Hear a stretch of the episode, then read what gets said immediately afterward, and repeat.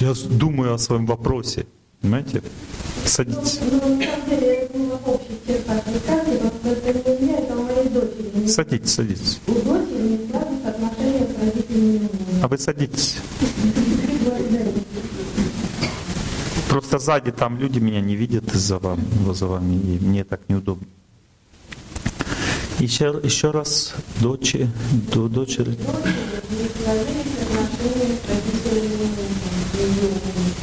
Ее мужа. Не, сложились. Потому что она непослушная. Она такая, как бы, она сама знает, как правильно. Вы принимаете ее такой, вы ее любите поэтому, а они не могут понять, зачем она так себя ведет. Они вот такие серьезные, образованные люди. Вот представьте, допустим, курица такая большая стоит, заходит цыпленок такой, руки в эти, как бы крылышки, вот так и пошел там ходить, деловой такой. Курица думает, что такое, откуда это взялось вообще? Раз его по голове клюнуло. Ну, только еще больше, как бы. Ну, понимаете, о чем я говорю? Она такая вот, я описал ее поведение сейчас. Надо учиться мудрости жизни. Бог сейчас через родителей а, вашего а, зятя учит ее жизни. Господь ее учит так. Она должна научиться смирению, послушанию. Каждый человек должен этому учиться. Они такие влиятельные и категоричные в какой-то степени люди. Они сложили впечатление о ней свое. И сейчас трудно уже будет поменять это впечатление. Ну, надо, можно это сделать при желании. Постепенно. Будьте счастливы. У нас время лекции уже. Ответ на вопрос нужны вначале для того, чтобы включились, мы включились в отношения. Иначе в лекции, я начинаю лекцию, а люди еще не включены, потому что у меня не лекционный формат э, беседы. Я не лектор. Это больше напоминает психоделическую драму или концерт. чем лекцию, поэтому, поэтому мы немножко включились, начали общаться. И дальше уже будет беседа. Это сложная тема. Пришлось даже написать книгу «Жизнь любви» называется. То есть можете купить, приобрести. Я не знаю, здесь уже есть эта книга, нет еще. А просто она закончилась, тираж разобрали быстро. И я думаю, что она придет сюда в город. Или можно заказать у нас на сайте. По почте может книга прийти по заказу. Любовь — это то, что является самым главным в жизни человека. Человек ради этого рождается, ради этого живет. Любовь также является силой, которая движет человека в жизни. Она же его учит, она его наказывает — она заставляет его менять себя, свою жизнь. Она вводит его в стресс и наоборот освобождает от стресса, когда приходит время. Ну, то есть любовь э, делает жизнь насыщенной, счастливой, радостной или печальной. Все зависит от того, насколько правильно ты к ней относишься. И поэтому многие люди, они не знают, как правильно относиться к любви и страдают очень сильно из-за этого. Точнее, почти все. Не, многие, а почти все. А, следует знать, что э, любовь это вызов. Вот, допустим, почему мы ругаемся с мужем? Некоторые думают, он меня не любит, поэтому ругается со мной. Если бы не любил, не ругался бы. Ну, то есть любовь — это вызов, понимаете? Если человек начинает любить, он должен эту силу любви правильно использовать в своей жизни, правильно к ней относиться, правильно вести себя по отношению к ней, к энергии любви и к человеку, который связан с ним, этой энергией. И тогда не будет скандалов. Но для того, чтобы быть правильно, надо платить очень большую цену. Не просто большую, а очень большую цену. Надо перешагнуть через свое желание счастья. И правильно это сделать, потому что некоторые люди перешагивают, это называется унижение. То есть человек унижается, он думает, и пускай он будет счастлив, но делать это неправильно. И тогда еще хуже становится. Таким образом, не зная этой темы, не изучая ее, очень сложно жить. И мы с вами как бы сейчас пойдем в путешествие длиной в три дня, во время которого мы будем изучать, что такое любовь, как правильно с ней себя вести, как сделать так, чтобы она опять ожила в нашей жизни, у нас, между нами, между мной и тобой. Как, что такое высшая любовь, как она, знание об этом помогает э, нашу любовь сохранить между нами. Как сделать так, чтобы любовь не испортила человека, и наоборот, сделать так, чтобы она помогла его воспитать. Как сделать так, чтобы любовь не разрушала мою судьбу, она может разрушить. Потому что если ты неправильно любишь, надо еще ее контролировать. Надо учиться правильно любить, потому что если ты неправильно любишь, то э, результат всегда печальный. Ну, то есть мы сейчас этим займемся, а в промежутках будем слушать песни. Когда я включаю песни, у меня просьба, не отвлекайтесь, не, не разговаривайте между собой. Песни углубляют понимание. Поэтому просто расслабьтесь и послушайте, о чем поют. Для того, чтобы... С одной стороны, вам будет легче, потому что мой нудный голос слушать три часа сложно. Вот, а песни все равно как-то э, разряжают ситуацию. Это песни будут по теме, естественно, лекции.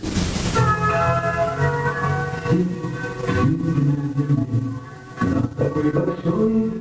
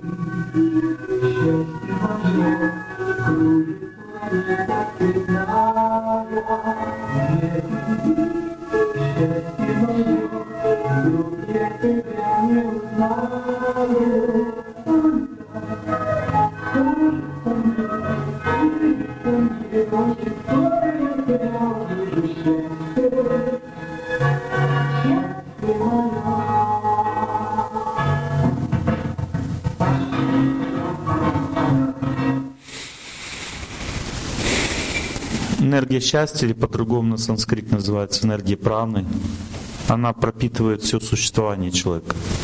Само желание жить означает желание вдохнуть эту энергию. Каждая клетка организма человека, все органы организма, наша психика нуждается постоянно в энергии счастья. Эта энергия распределяется по организму по-разному, она делится на разные характеры. В энергии счастья есть характеры. Допустим, сердце нравится доброта сердцу. Когда есть доброта, сердце лечится, ему легче жить. Печени нравится спокойствие. Когда есть беспокойство, печень страдает.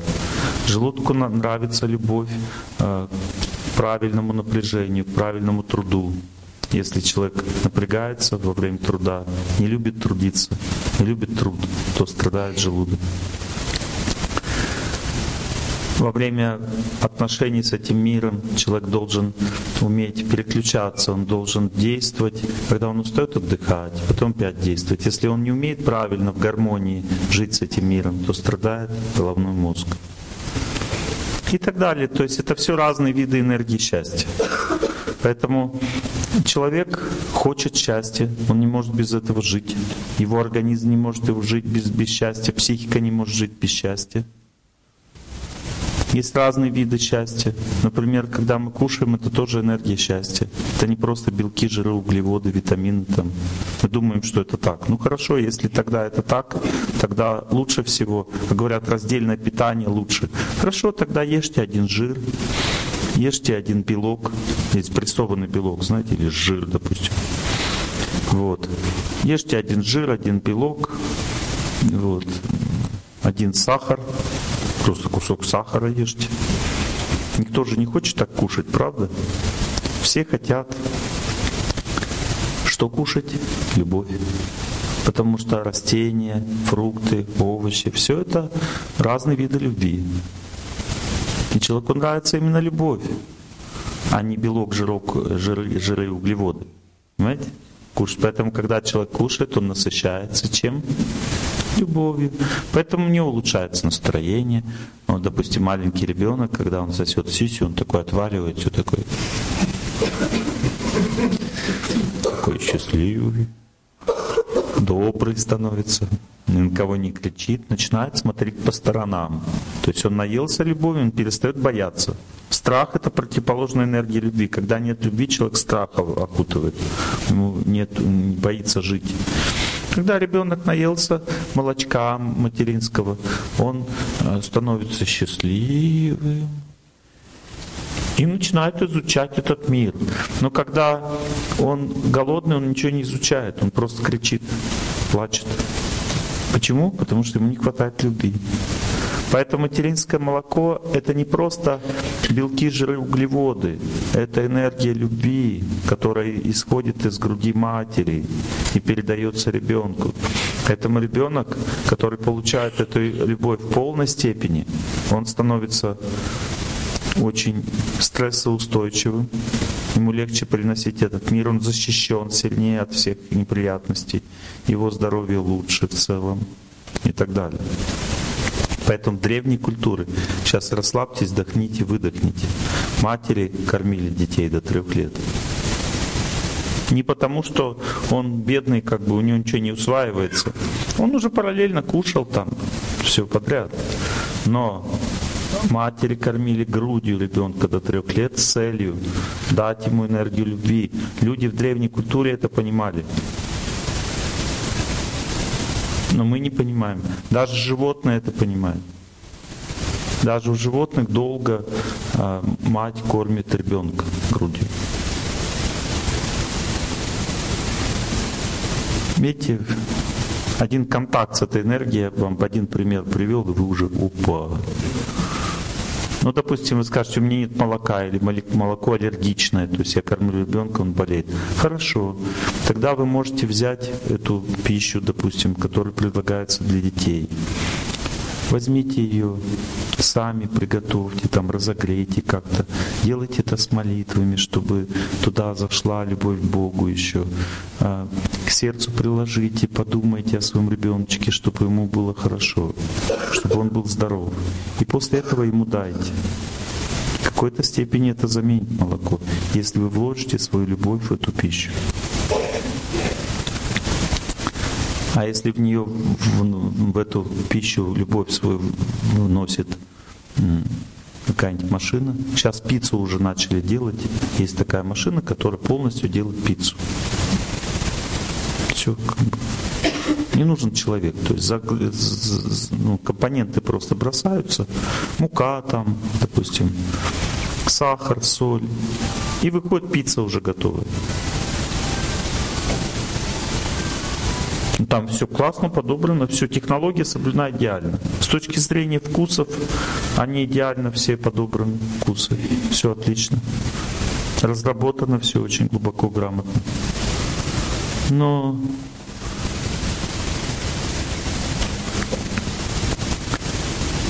нет любви.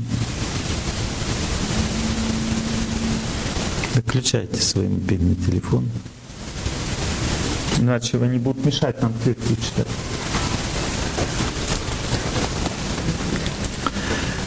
Дунька, люблю твои блины. Дунька, твои блины вкусны. Их аромат и очень свежий вкус. Твоих блинов съесть много я берусь. Твоих блинов, видите? Не, не автомата какого-то, человека блинов, который передает любовь, как бы, эти блины. Или я не помню там кого, может теща, там, там есть такая песня. Не важно, важно то, что а, энергия любви, она пронизывает весь этот мир. Есть разные энергии любви. Все эти энергии идут от Бога. Веды говорят, что любовь — это другое имя супруги Господа. Она соткана, это тот же самый Господь в женском виде, в женском теле. Любовь — это женская энергия, женская природа. И она является основой жизни. Без любви невозможно жить. Никто не может жить без любви. Жить без любви, без любви не могут люди. Час без любви — пропащий час. Нам хорошо, хорошо, хорошо, когда мы любим. И даже если не любят нас. Даже если не любят, все равно хорошо, когда мы любим. Жизнь без любви невозможна. Любовь — это энергия Бога. Это его составляющая. То есть есть Бог, а есть энергия. Есть солнце, есть лучи. Лучи солнца — это энергия любви все, кто получают эти лучи, расцветают растения, птички начинают петь, когда солнце восходит. Люди радуются рассвету, потому что там Ра, дасть восходит. Ра означает солнце, дасть, дарить. То есть восходит любовь солнца в наше сердце. Природа — это особый вид любви природа вся — это энергия Бога, дающая здоровье человеку. Люди об этом забыли. Они знают, что здоровье не э, в мануальном кабинете находится, не в ультрафиолетовых лучах здоровье находится, а на природе. И здоровье от природы получается с помощью любви. Вот если ты уже атрофировался в своей любви к природе, тогда здоровье ты не получишь от нее.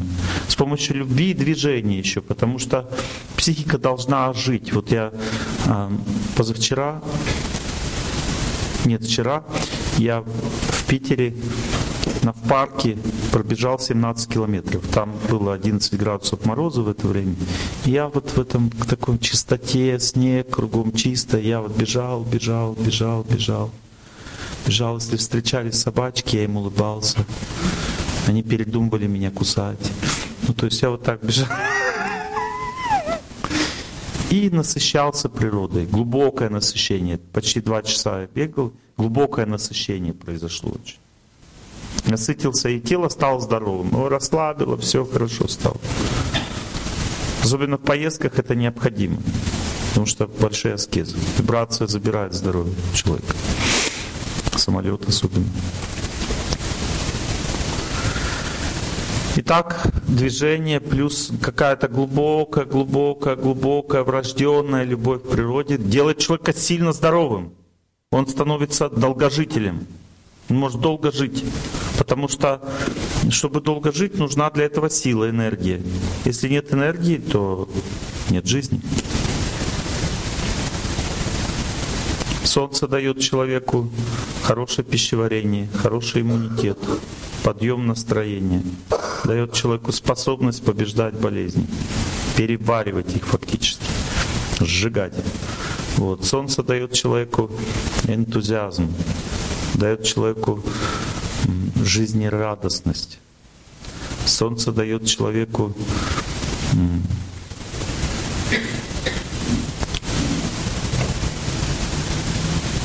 сильную позицию жизненную. Если человек имеет много солнца в своем сознании, он будет иметь власть в жизни. Сильный человек. Сильное чувство собственного достоинства благодаря солн солнечной энергии наступает. Усвоение глубокое усвоение веществ, внутриклеточное пищеварение. Все это солнце. Хороший аппетит, хорошее пищеварение. Хорошее зрение, хорошая костная система крепкая и так далее. Бесконечно можно перечислять этот список, что дает человеку солнце, если человек его любит. А если он не любит, то солнце дает ему воспалительные процессы, солнечный удар, перегрев, плохое настроение, повышенную эмоциональность, раздражительность, категоричность, злобность, амбициозность, плохое пищеварение, язву желудка и так далее, гипертоническую болезнь. Все это неправильный контакт с Солнцем, отсутствие любви, нехватка любви к Солнцу, непонимание этой энергии, глубокое, природное. Вода дает человеку хороший обмен веществ, хорошее взаимодействие всех частей организма друг с другом. Нет никаких дисфункций, нет никаких аритмий. Само слово аритмия означает нет, не хватает энергии воды в организме. Воды. И даже если ты будешь в бассейне плавать, все равно аритмия не пройдет. Потому что для того, чтобы она прошла, ты должен научиться любить воду. Ну скажи, что там любить? Вода, она и в Африке вода, да? А это просто энергия Бога. Это, ну, я не могу вам объяснить. Для того, чтобы вы это поняли, у меня только один способ остается. Только один.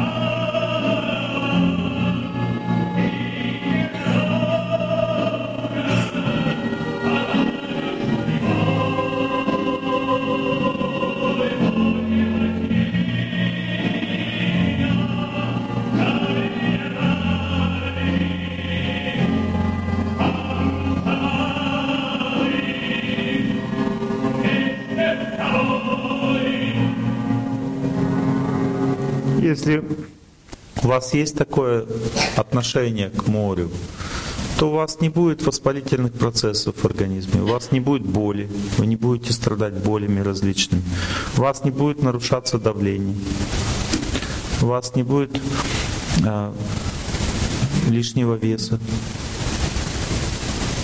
у вас будет красивая очень внешность. Потому что энергия воды связана с красотой, гармонией, красота, очень добрый, нежный голос,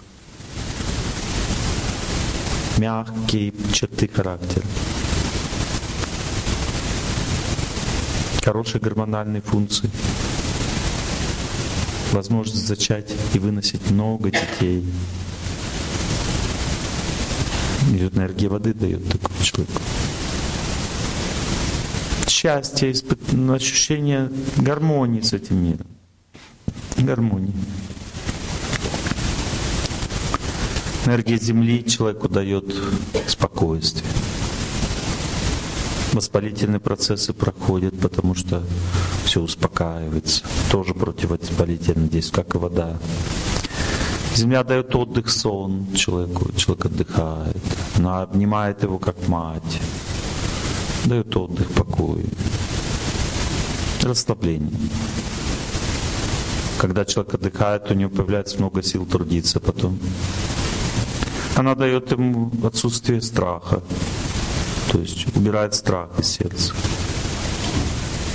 Психические заболевания уходят благодаря контакту с энергией Земли.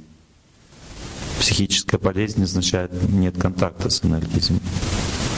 Человек не получил милость Матери Земли каким-то причинам в своей жизни.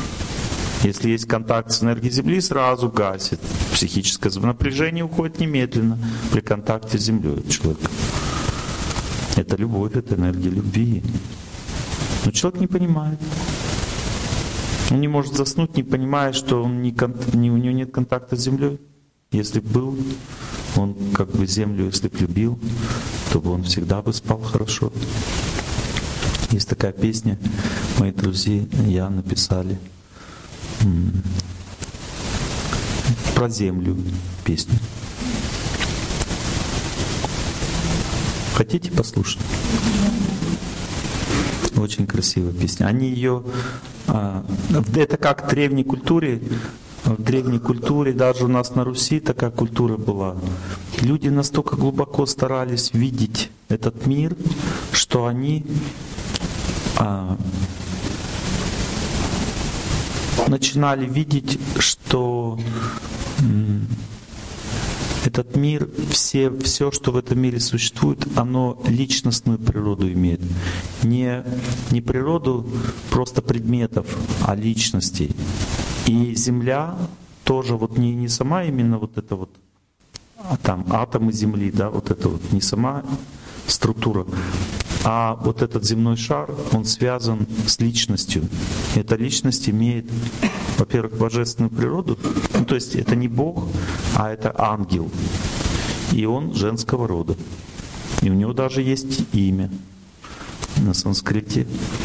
Эм, есть, звучит имя. Землю, мать землю называют Бхуми. У нее даже есть имя, понимаете? И мои друзья, они попытались просто, ну как бы они не могут определить, как выглядит эта мать Земля, как она выглядит. Но судя по самой Земле, они догадываются, как она выглядит, как ангел. И они взяли и спели про нее песню.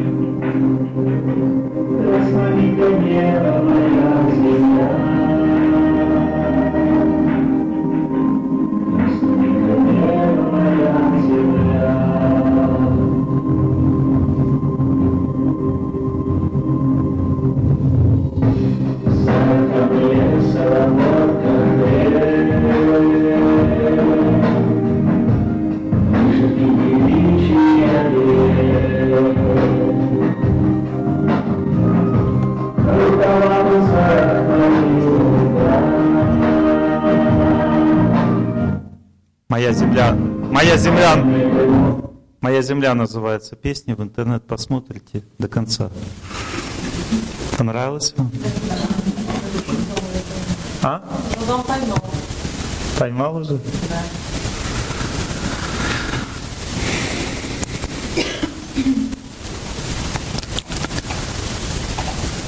Кого расслабило сейчас, кто успокоился сильно? Вы вошли в контакт с землей просто у вас повышается давление. Если бы вы сейчас послушали, оно бы сейчас упало. Упало? Не знаете. Вот вы найдите в интернет, послушайте. Дивья, Дивьяроса называется. Дивьяроса. Группа называется песня «Моя земля». Это мои друзья, они слушают мои лекции тоже. И по лекциям часто много-много песен пишут. Я им много песен, поэтому использую на лекции, потому что они глубину лекции раскрывают, их песни.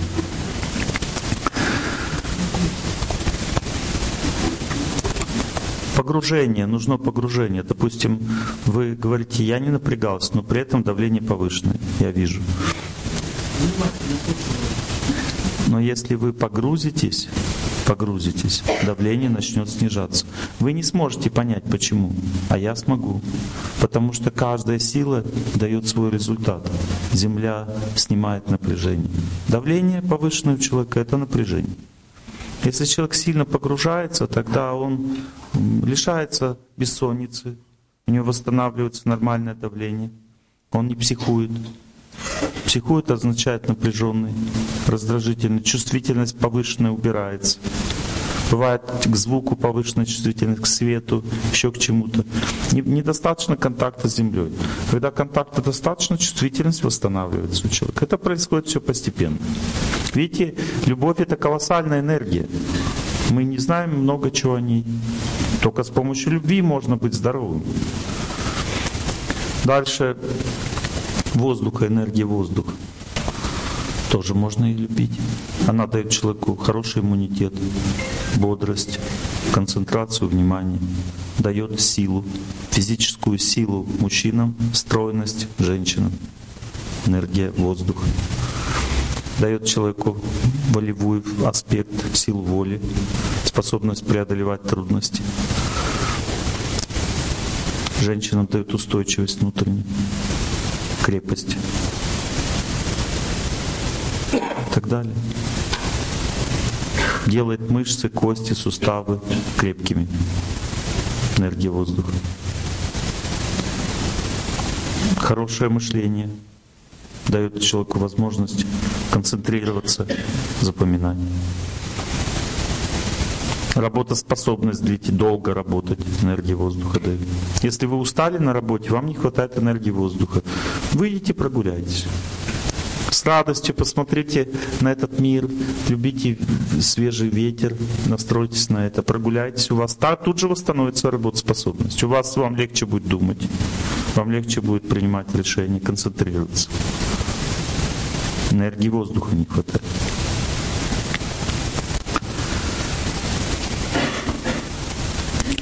Дальше э, солнце, вода, земля, воздух.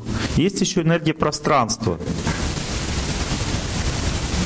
Энергия пространства это когда, э, ну, приведу просто пример, анекдот. То есть э, в Казахстане как бы приехали засаживать деревни, степь, как бы озеленять степь. И там сидит аксакал в степи. Они посадили деревья, и на следующее как бы утро приходит, нет деревьев. Они говорят, где деревья? Аксакал говорит, они мешают на степь смотреть.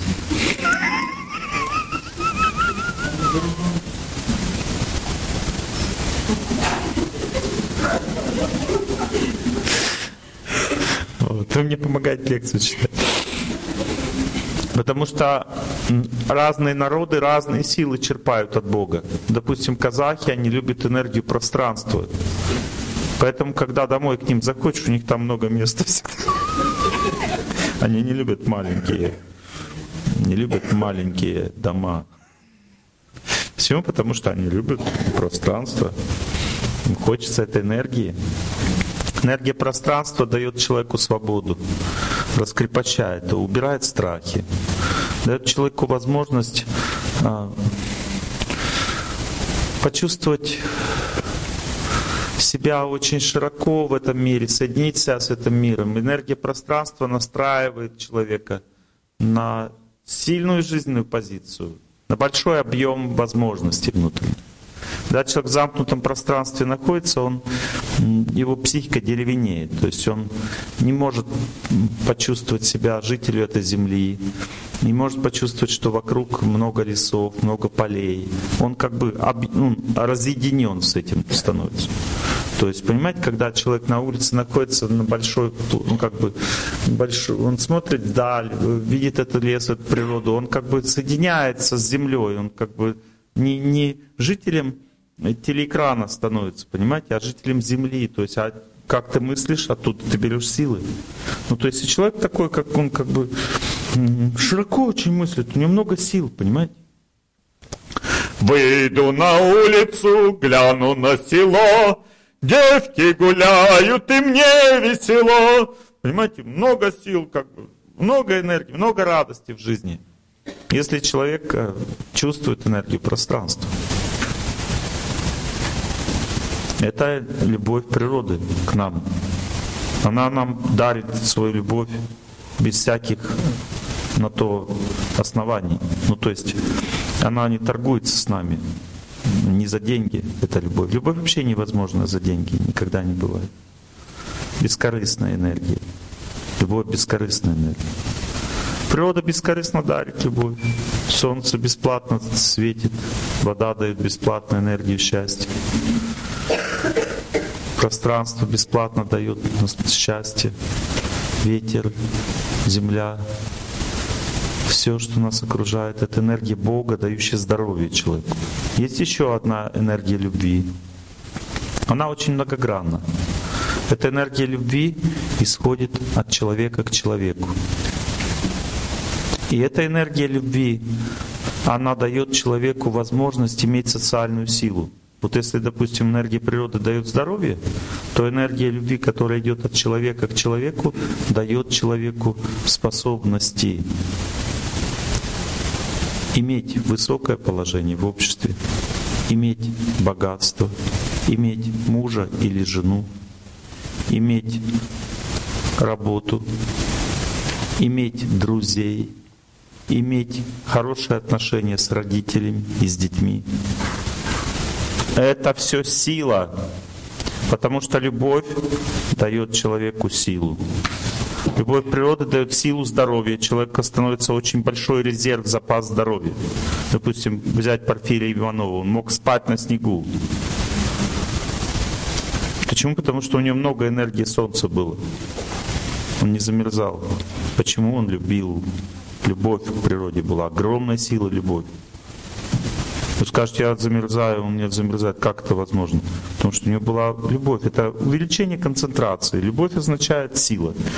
Чем больше любви у человека, тем больше силы. Если, допустим, женщина, она способна, допустим, очень ласково, по-доброму относиться к людям, заботиться о них, сильная позиция такая в заботе, то люди, глядя на нее, что видят? Красоту, не мать, красоту. Мать это означает, что она заботится о младших. Она заботится не о младших, а равных. Просто о людях. Она любит людей. Что видят окружающие в такой женщине? Они видят, что такая корова нужна самому. Не выдаешь за день, устанет рука. Мужчины так видят, они хотят замуж взять такую, они видят красоту. Женщины радуются такой женщине и хотят с ней дружить. Они хотят с ней дружить, а мужчины хотят взять себе такую женщину которая всех как бы, ну, заботится во всех любит. Пам-пам-пам, как там? Пам-пам-пам-пам-парам, парам-пам-пара-пара-пам-парам. Золушка, да? Она всех заботится, всех любит. А? Мультфильм есть э, СССР «Влюбчивая ворона». Я говорю не про ворону, а про Золушку сейчас. Не, не надо сценарий менять. Она неправильно дарила, мы об этом тоже поговорим, о вороне. Я сейчас о Золушке говорю.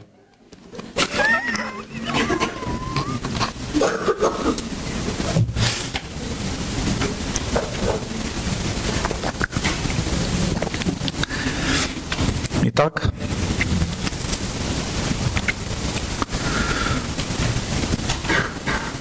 если, допустим, человек очень чувствует большое счастье в виде старших, уважает их старших, уважает начальство даже.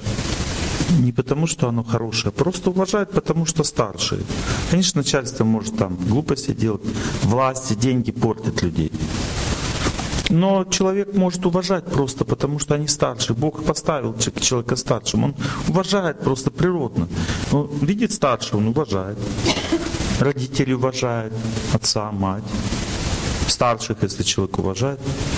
Он свыше получает полномочия. Например, если человек отца уважает, то он становится уважаемым человеком. Энергия уважения накапливается в нем, и он становится уважаемым человеком. Если вы увидите на улице уважаемого человека, знайте, что это значит, что он уважает своего отца.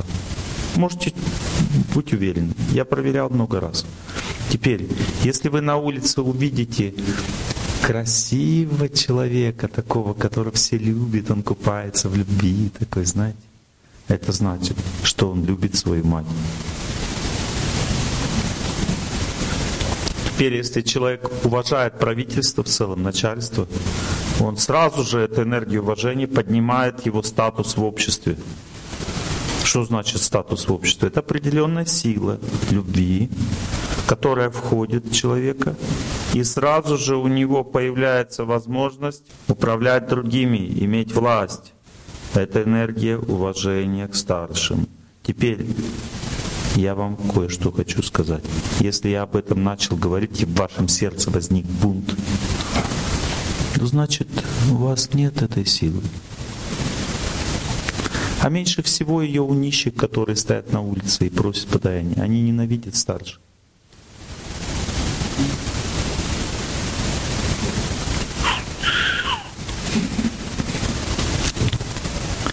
Я вам говорю очень глубокие вещи сейчас. Пытайтесь это понять.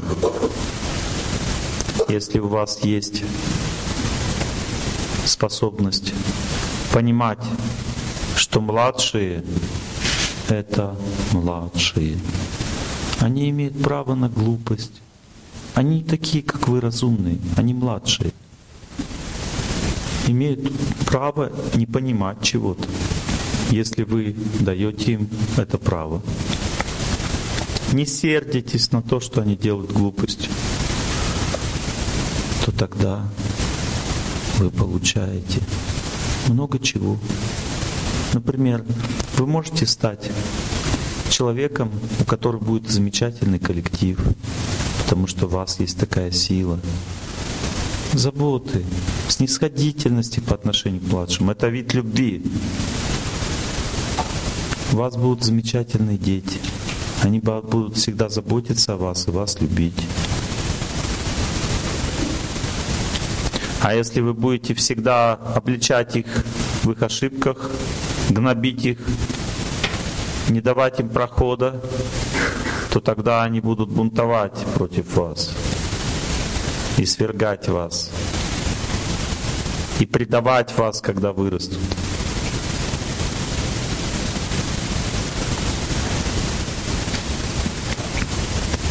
Есть другой вид любви, когда человек проявляет сильное желание помогать тем, кто рядом с ним. И такому человеку хочется служить, заботиться о нем, хочется быть верным и быть рядом с таким человеком. Это энергия дружбы.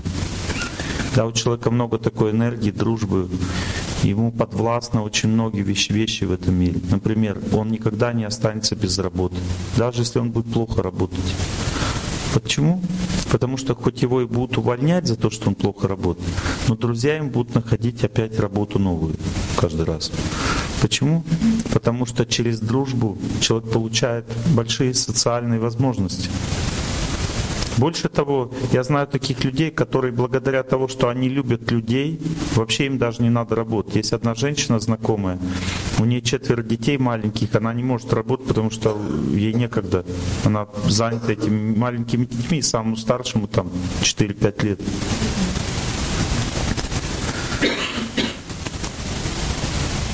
Ее кормят друзья. Такая у нее сила вот эта дружба.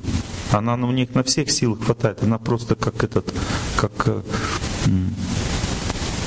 волчок крутится. Такая заводная в дружбе. Всех любит, всем звонит такая. А как у вас дела такая? Искренне помогает. Если у нее что-то есть, отдают сразу.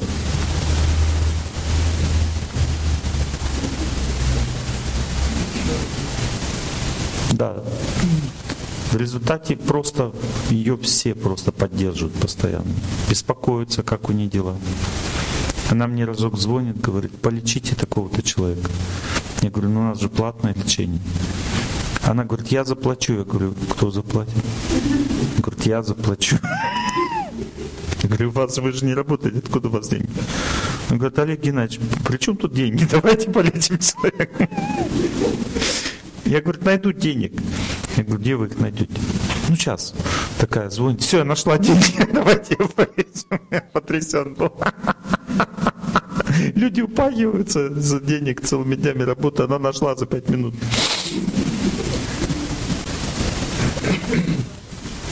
Он скажет, повезло человеку, это не везение, это сила. Сила любви к людям. Я вам рассказываю сейчас о любви, которая дает полномочия. Любовь это энергия, которая дает полномочия. Любовь к природе дает здоровье, это полномочия, можешь долго жить. Любовь старшим дает высокое положение в обществе. Я это видел своими глазами. Разок я общался в жизни с одним министром, который ну, хорошо относился ко мне. Я прям был в его кабинете, когда ему ну, из самого высокого эшелона правительства позвонили. Он встал, хотя никого вокруг меня не, не было, то есть ни перед кем, ну, там тоже трубки не знают, он стоит или сидит. Он встал, да, я вас слушаю, я понял, спасибо, я все сделаю, как вы сказали. Когда человек так говорит, я сразу, когда он положил трубку, я его спросил, вы отца своего уважали? Уважаете? Он говорит, я его почитаю. Я говорю, а вообще как вы к старшим относитесь, как к Богу? Это моя природа, говорит, у меня так в сердце устроено. Сразу министр положение. Почему? Потому что такое отношение, видение самого лучшего старшего.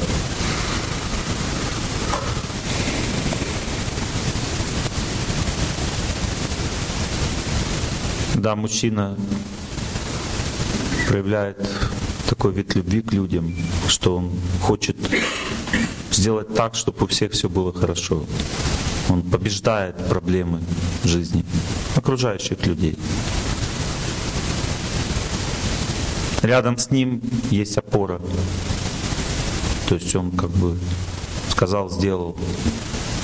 Всегда твердую позицию имеет в том, чтобы помогать, заботиться обо всех. Если у него даже вообще нет носа, или губ, или одного глаза, или уха,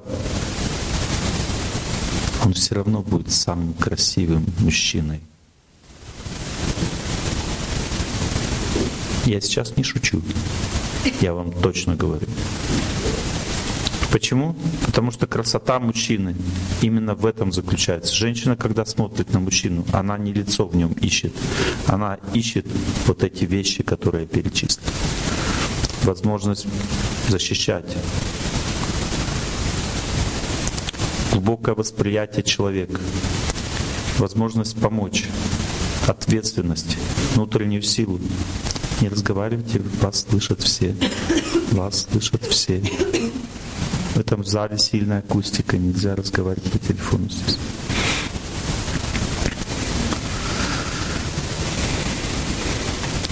Я утрирую с носом, конечно. Некоторые женщины сказали, а я не буду за такого выходить. Подумали так. И я вам в ответ на ваши мысли скажу, и это ваши проблемы. Потому что мужчина, который имеет эти качества, это самый красивый мужчина, и он подарит счастье. Потому что красота это что? Это то, что ты чувствуешь, что подарит счастье. Понимаете, ну таким быть очень сложно. Красота это энергия, которая приобретается тяжелой ценой всегда. Это аскеза, она идет через аскезу. Женская красота — это вид аскезы, женская аскеза. Мужская красота — вид мужской. Допустим, если взять женщину, которая не выйдет замуж, как она выглядит? Она может быть симпатичной, но она все время мечтает, она никому не служит, у нее нет подружек, она сидит дома все время, видит принца на белом коне, она как бы подруги замужем давно, а я о принце все мечтаю, его я видела в кино, а в жизни как найти не знаю. чтоб не пил, не курил, и цветы всегда дарил. Там и так далее. Ноль шансов. Потому что ты некрасивая. Красивая та, которая забыла про себя. Заботится о всех других. И это сила женская. И такой стать женщине трудно, потому что каждая женщина хочет, чтобы ее любили. А надо забыть про это желание и наоборот начать любить других. Каждый мужчина хочет, чтобы его уважали. А надо забыть про это и начать служить и уважать другим. Каждый мужчина хочет власти, а надо забыть про это и доказать всем, что ты достоин власти. Один мужчина подошел ко мне и говорит, Олег Геннадьевич, как вы себя раскручивали? Я говорю, в смысле? Я даже не понял вопроса. Он говорит, ну в смысле там, есть же какой-то метод. Вы очень популярный человек. Какой вы использовали метод? Я говорю, я, ну а вы лектор, говорю, он говорит, да. Ну я вам не хочу говорить мой метод. Он говорит, ну скажите, пожалуйста. Я говорю, вы расстроитесь. Говорит, ну скажите. Хорошо, я ему сказал, я вам скажу. Десять лет я читал лекции бесплатно. Я давал деньги местным организациям, которые мне организовывали. Он говорит, зачем? Я говорю, за тем, чтобы в своем сердце сохранить бескорыстие к людям. А потом остальное время я брал деньги, но отдавал их на духовные цели. Это первое правило. Второе правило. Я всегда хотел очень сильно помочь людям.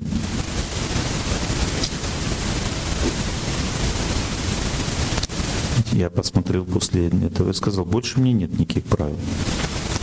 Теперь я посмотрел на него и сказал, вы счастливы слышать это? Я не увидел счастья в его глазах. Я увидел испуг.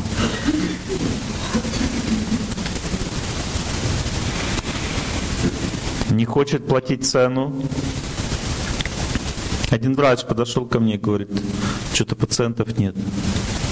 Я говорю, у меня методы супер. Даже не подошел с лекции, зал начал говорить. У меня методы очень крутые. Начал рассказывать про свои методы. Клиентов не хватает, помогите. Я ему сказал, знаете, когда ваши методы начнут помогать людям, с этого момента клиенты вас придушат. У вас будет только одна проблема. Когда они закончатся. Почему? Потому что люди чувствуют, когда им помогают. И они начинают говорить друг другу. Это чувство передается. И люди начинают сразу идти, идти, идти. И это никогда не кончится. А у вас нет клиентов, потому что вы не хотите помогать людям, а хотите денег от них. Поэтому вы как врач не развиваетесь. А вот в тот момент, когда вы захотите помогать, в этот момент и начнете развиваться. Придет время, и вы станете хорошим парикмахером, хорошим врачом, хорошим модельером, хорошим э, скульптором, хорошим э, мастером по ремонту мебели там, или созданию и т.д. Не имеет значения. Ну, то есть человек получает огромные возможности зарабатывать деньги, когда он любит людей, и отдают им свой труд. С любовью, с радостью отдают им свой труд. Тогда он становится очень сильным в отношениях с деньгами. Теперь вы скажете, Олег Геннадьевич, вы такой хороший человек. Ну, немножко это. Потому что я знаю жизни, знаю, у кого много денег, Геннадьевич. Эти люди жадные, им наплевать на людей. Они просто знают, как двигать финансовыми потоками. Не думайте, что я об этом не знаю. Я знаю, что такие люди есть, и у них может быть много денег. Но эти люди не знают то, что знаю я. Они не знают, что деньги это не просто возможности что-то купить. Деньги это энергия, которая рождается оттуда, откуда ее получают. Например, если ты, как вчера на лекции в Питере мне один мужчина сказал, а я, Олег Геннадьевич, всю жизнь торгую мясом. И мой отец тоже торговал мясом. Но он почему-то 39 лет умер от рака. Почему-то. Вроде не было причин каких-то больших. Понимаете? Если человек с помощью жадности, интеллектуальной силы притягивает себе деньги, то есть он насилие над этой энергией совершает, то эта энергия, когда ее будет достаточно много, совершит насилие над ним. И небо станет в клеточку, или родственники все разбегутся, или где-то вот так неожиданно в бане он подскользнется два раза на один и тот же висок, а то и три. Я вам реальный случай рассказал. А? Не мясом, он управлял людьми, но управлял неправильно совершал насилие над ними, не давал им блага, а пользовался ими. Результат он скопил эту энергию денег, которая прокляла его, разрушила. Через таких же, как он, людей. Бог найдет способ наказать того, кто не знает, как правильно пользоваться этой энергией. Энергия денег обладает колоссальной силой. Деньги все всегда разные. Есть деньги, которые защищают человека, есть, которые оскверняют, разрушают. Один раз в Москве ко мне меня пригласил на личную беседу один миллиардер. Ну, я не потому пошел, что мне его миллиарды нужны были, а я пошел просто посмотреть на его жизнь. Потому что я знаю все про человека. Я захожу к нему домой, вижу его отношения с женой, с сыном, сколько у него любовниц, я все про него знаю, просто поговорив с ним. Я пришел поговорить с этим человеком с целью понять, правильно ли считают веды, есть ли ошибка в этом знании или нет. Пришел с ним, начал общаться, увидел, что его не любит жена, что между ними нет никаких отношений, что его сын хочет забрать его имущество, что он абсолютно одинокий человек, но он при этом вел себя очень круто со мной. И когда мы с ним побеседовали, он там, а что ты еще можешь для меня сделать? Такая беседа была. Я все, что мог, сделал для И потом, когда я уходил, я вышел за дверь, ко мне подбежала его секретарша. Там было много охраны, там все. И она сказала мне, сколько стоит ваша консультация? Я говорю, бесплатно. И потом я увидел, и потом она нажала на кнопку, и он вышел тоже. Я увидел сначала на ее лице такое.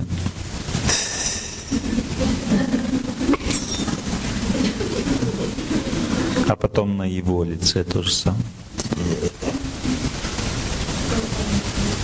Это означает отстой. означает, Господи, с кем мы связались.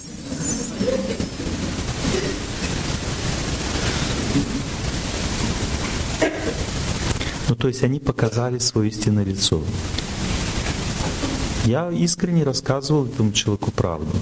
Я не, не, с ним никак не фальшивил. Потом я увидел, когда вот эту гримасу, я понял его результат жизни. Результат жизни — тюрьма. Так оно произошло.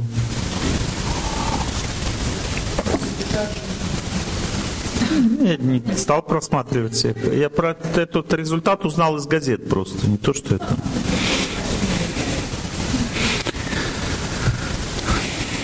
Итак, все не так просто, как кажется с первого взгляда.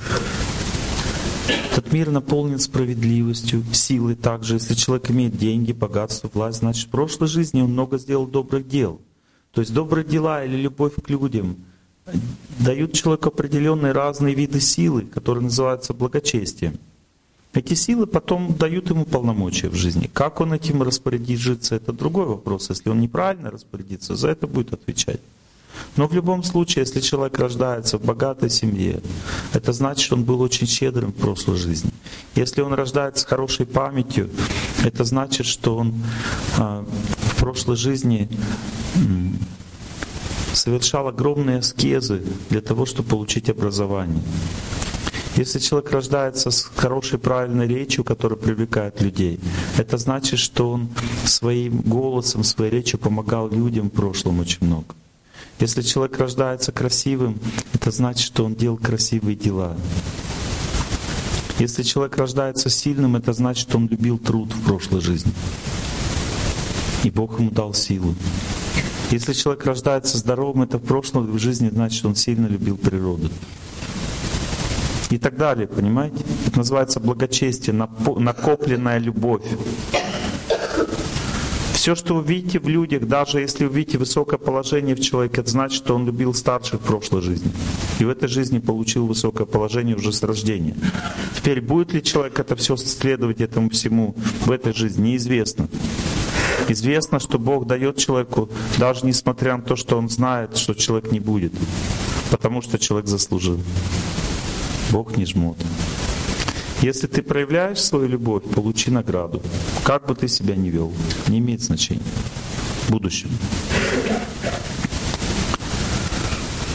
Поэтому есть злые гении, есть властные, сильные люди, которые сошли с правильного пути и могут загубить целую страну, допустим, своим поведением. Всякое бывает. За все эти люди терпят свое наказание. Должный срок. Благочестие человека не дает возможности его наказать. Ну, допустим, если вор, допустим, ворует, Почему он до сих пор не сел в тюрьму? Потому что он делал добрые дела в прошлом, и он говорит, я хочу, чтобы меня не посадили, чтобы не вскрылось мое преступление. И на это идут добрые дела. Как только они кончатся, хотеть будет нечем. На этом тоже основан метод визуализации. Ты говоришь, я хочу, не работая, иметь деньги. Психологи говорят, главное сильно хотеть. Хорошо, ты сильно хочешь, у каждого человека есть запас благочестия, который тратится на несчастные случаи, допустим, чтобы ты в аварию не попал, чтобы когда ты заболел, нашел хорошего врача. То есть на это все нужно благочестие. Человек начал тратить это благочестие на сильное «хочу». Хочу мороженое, пожалуйста. Хочу пирожное, пожалуйста. Благочестие кончается. Все, до свидания. Ты ничего не получишь. Ты истратил весь запас.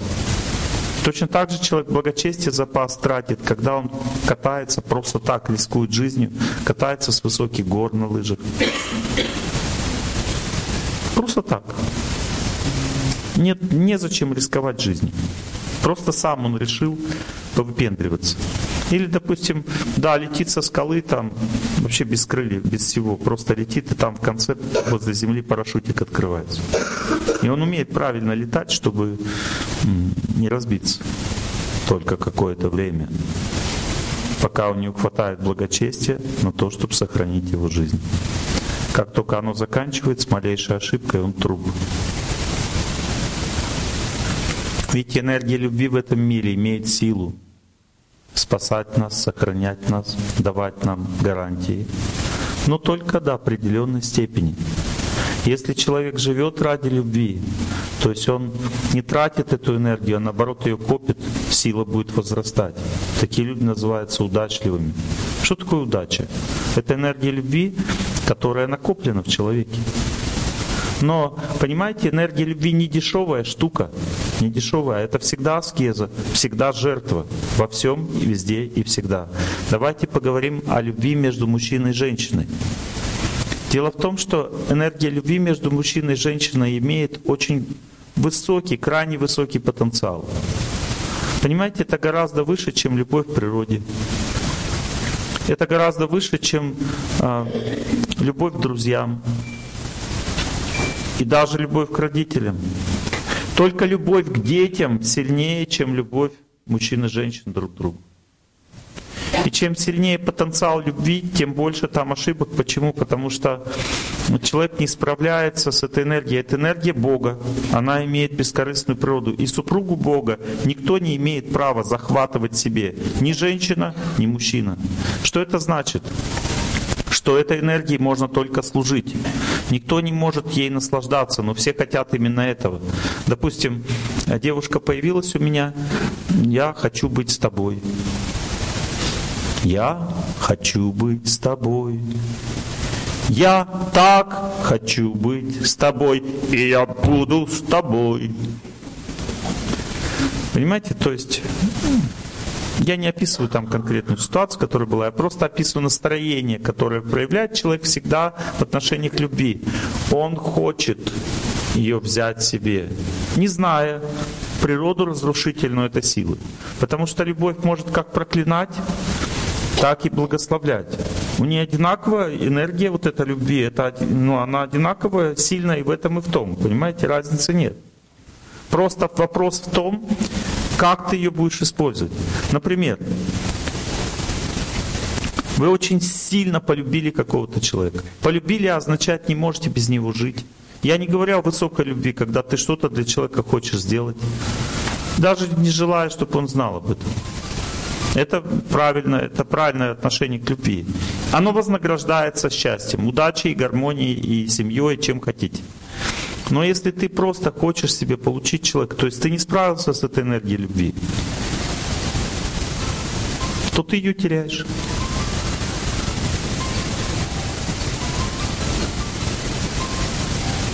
Вот здесь вот э, красный телефончик лежит, надо его выключить, там идет дискотечная музыка.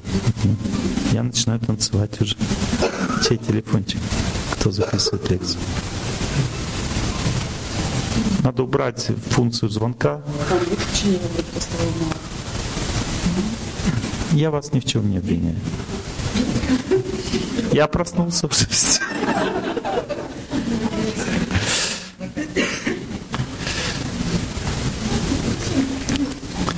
Просыпайся рано, скорее дивана. От телеэкрана, от телеэкрана, прочь. Ладно. Итак, смотрите, интересно. Вот, допустим, девушка полюбила парня. И она без него не может жить. Как она выглядит для этого парня? Некрасивая, такая замученная, какая-то изможженная, несчастная, неинтересная. Почему? Потому что она зависима от него. Вот кому понравится зависимый полностью от него человек? Вот, допустим, я смотрю на человека, и она как рабыня по отношению к нему, потому что она зависит от его любви. Никому не понравится, кому нужен такой человек? Только мудрец может как бы понять состояние человека и не беспокоиться, не обращать на это внимания. Но жить можно рядом только с самодостаточным, с наполненным человеком. Не человеком, который зависит от тебя, а человеком, который достаточно внутри себя, он радуется тебе. Он тебе не теряет себя при этом. Парень девушку полюбил теряет себя в этой любви такой. Сбежала Мальвина, невеста моя. Сбежала Мальвина в чужие края. Будете жить с таким человеком? Почему? Потому что нужен самодостаточный, счастливый человек. Но самодостаточный, счастливый человек вас не любит. Он себя любит. Поэтому, видите, с самого начала, с самого начала в этой функции есть уже поражение. Девушки любят мужчин самодостаточных, которые разрешают им себя любить. Зачем? С целью захватить их тело и попользоваться, и вышвырнуть из своей жизни. И женщины всегда терпят поражение, видя вот это. Видите, любовь, как она, какую опасную природу имеет. Понимаете, мужчина такой красивый, нравится вам, допустим. И он не прочь с вами общаться. Но к вам не привязан. Это значит, что он вас не любит. Замуж не хочет брать, он хочет только воспользоваться вашим телом. Это обман. И часто люди попадают в этот обман. Сначала человек влюбляется, в юности люди влюбляются очень сильно и теряют поэтому близкого человека, потому что с таким находиться рядом невозможно. Даже если, смотрите, бывает так, что любовь возникает взаимно. Они вместе влюбляются. Бывает такое часто. Но потом она перетягивает, кто-то начинает сильнее любить, и тот остывает и уходит. А бывает, что ничего не перетягивает, у них остается взаимная любовь. Но любовь как желание, а не как служение. И они становятся очень чувствительными, очень ранимыми. Очень ранимые наши любимые, очень ранимые. Очень ранимые. Почему? Потому что когда человек зависит от любви, нуждается в ней, он не силен в отношениях с любви, он не служить ей хочет, а он нуждается в ней. И если ты нуждаешься в ком-то, ты хочешь, чтобы он делал для себя все правильно. Вот я, допустим, если вас нуждаюсь, я буду каждые пять минут спрашивать, вам лекция нравится? Через 10 минут вы пойдете домой. Почему? Потому что Олег Геннадьевич задолбал уже своим вопросом. Я буду тянуть с вас энергию счастья таким. Здравствуйте. Я так рад вас видеть. Я вас помню с прошлого раза.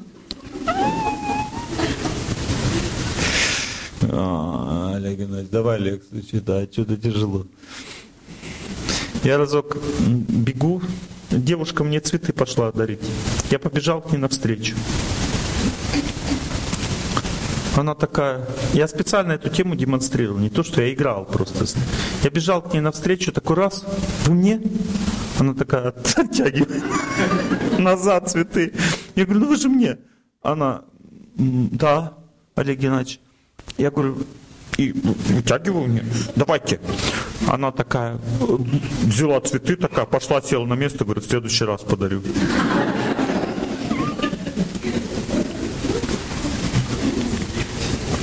Она искренне хотела подарить Олег Геннадьевичу, который в цветах не нуждается, который с радостью примет их, который потом отдаст, всем раздаст. А не вот этому человеку, который побежал хватать цветы. Потому что он проиграл в отношениях с любовью. Он захотел ее себе. И это значит, что не получит. Потому что любовь это супруга Бога. Она ему только принадлежит. Она ни за кем не пойдет, ни за мужчиной, ни за женщиной. Она разрешает нам использовать себя, потому что без нее мы жить не можем. Но она не позволит нам эксплуатировать себя никогда. Любая попытка эксплуатировать эту силу приведет к страданиям. Хочешь наслаждаться природой, не хочешь ее любить, уважать, значит тогда получишь солнечный удар. Перекупался, перенаслаждался водой, значит будешь писить ходить. На земле перележал, значит почки отвалятся. Почему? Потому что ты неправильно относишься. Да, конечно, когда ты устал, ложись на землю. Если ты ее любишь, а не хочешь наслаждаться. А я лягу, прилягу, край гостинца старого.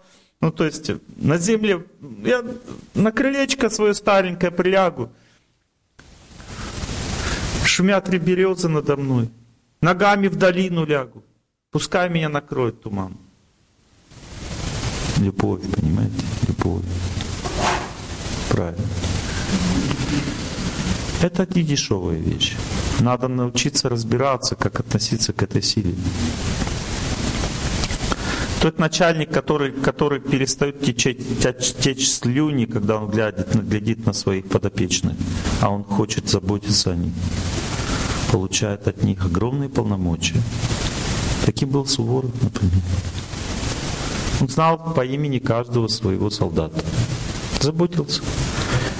Поэтому единственный случай в истории, больше такого случая не повторится, когда внутри крепости было несколько раз больше солдат, чем снаружи. И крепость была завоевана. Представляете, как это возможно? Пятикратное превосходство должно быть как минимум над теми, кто сидит в крепости, чтобы победить. А там было преимущество, у людей было больше воинов в крепости, и они проиграли тому, кого любят солдаты и готовы отдать за него свою жизнь. Они кричали за Суворова, за Родину. И вот так. Понимаете? Любовь — это огромная сила. Но ее надо заслужить.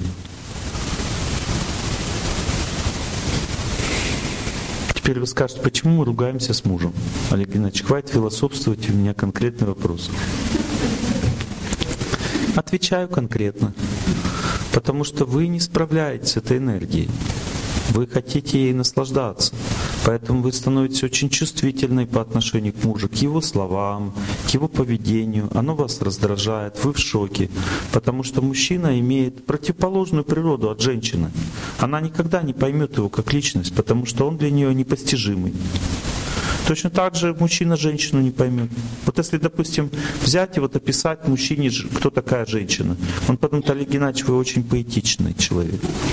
Я сейчас расскажу. Женщина по своей природе, она очень чувствительная. Она очень сильно хочет любви и хочет, чтобы ее поняли как женщину, а не как человека. Она хочет, чтобы мужчина очень гармонично, нежно, ласково с ней разговаривал, чтобы он понимал, чувствовал ее чувства. Она хочет, чтобы он ну, был надежным человеком, означает, что ей всегда было чувство внутри, что он верный, заботливый и понимает ее очень глубоко как личность. Если человек не понимает, она сразу чувствует дисгармонию с этим человеком. Она чувствует, что он как будто чужой. И очень трудно дарить любовь такому человеку, потому что женщина, она рождена для любви, она хочет дарить любовь. Но она может это делать только тому, кто ведет себя очень э, чутко с ней, заботливо. Не зная о том, что вот это поведение, прыгать на задних лапках, вот так, как у тебя дела, у тебя все хорошо, я рада, ля-ля, тру-ля-ля. Для мужчины это колоссальное унижение, как для личности. Он не понимает, зачем ему со своей женой так надо себя вести. Не понимает. Почему не понимает? Потому что он не понимает, кто такая женщина. Не понимает ее природу. Если бы он это понял и понял, какая награда будет за такое поведение, он бы смело начал так себя вести. И при этом не был бы унижен. И тогда она бы подарила ему всю свою любовь. А у женщин много любви. И она не знает, куда ее девать. Она готова даже вот кто-нибудь бы посмотрел на нее соучастием. И если собачка просто смотрит на нее соучастием, она ей далее говорит, да ты моя дорогая, ну. Вместо мужа муж смотрит, думает, ничего себе, она меня так не любит, как эту собачку. Потому что собачка, она смотрит очень доверчиво. Но эта доверчивость подарена ей природой, чтобы она выжила, чтобы ее кормили. То, что она такая разумная, что она так женщину хорошо поняла. Просто природа сделала, Бог сделал так, чтобы ее кормили. У нее от природы такое очень верное состояние. Такое.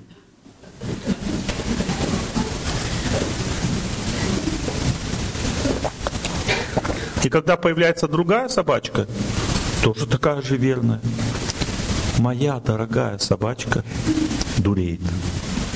Она начинает что-то прыгать на нее, гавкать. Какой-то кошмар. Она такая у меня добрая, такая верная, послушная. И когда видит другую собачку, она дуреет. Начинает злиться, кусаться. Какой-то ужас просто. Что с ней происходит? Она такой всегда была.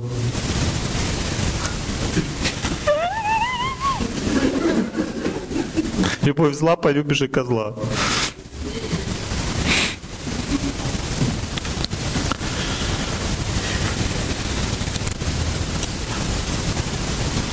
Теперь взять мужчину, допустим. Мужчина, он соткан из желания победы. Он, вся его жизнь это подвиг. Он постоянно сражается, побеждает, он постоянно, каждая секунда жизни это вызов. Ему надо эти все вызовы принять, преодолеть. И только для того, чтобы в жизни появился человек, который скажет, ты самый лучший. Я буду тебе верна.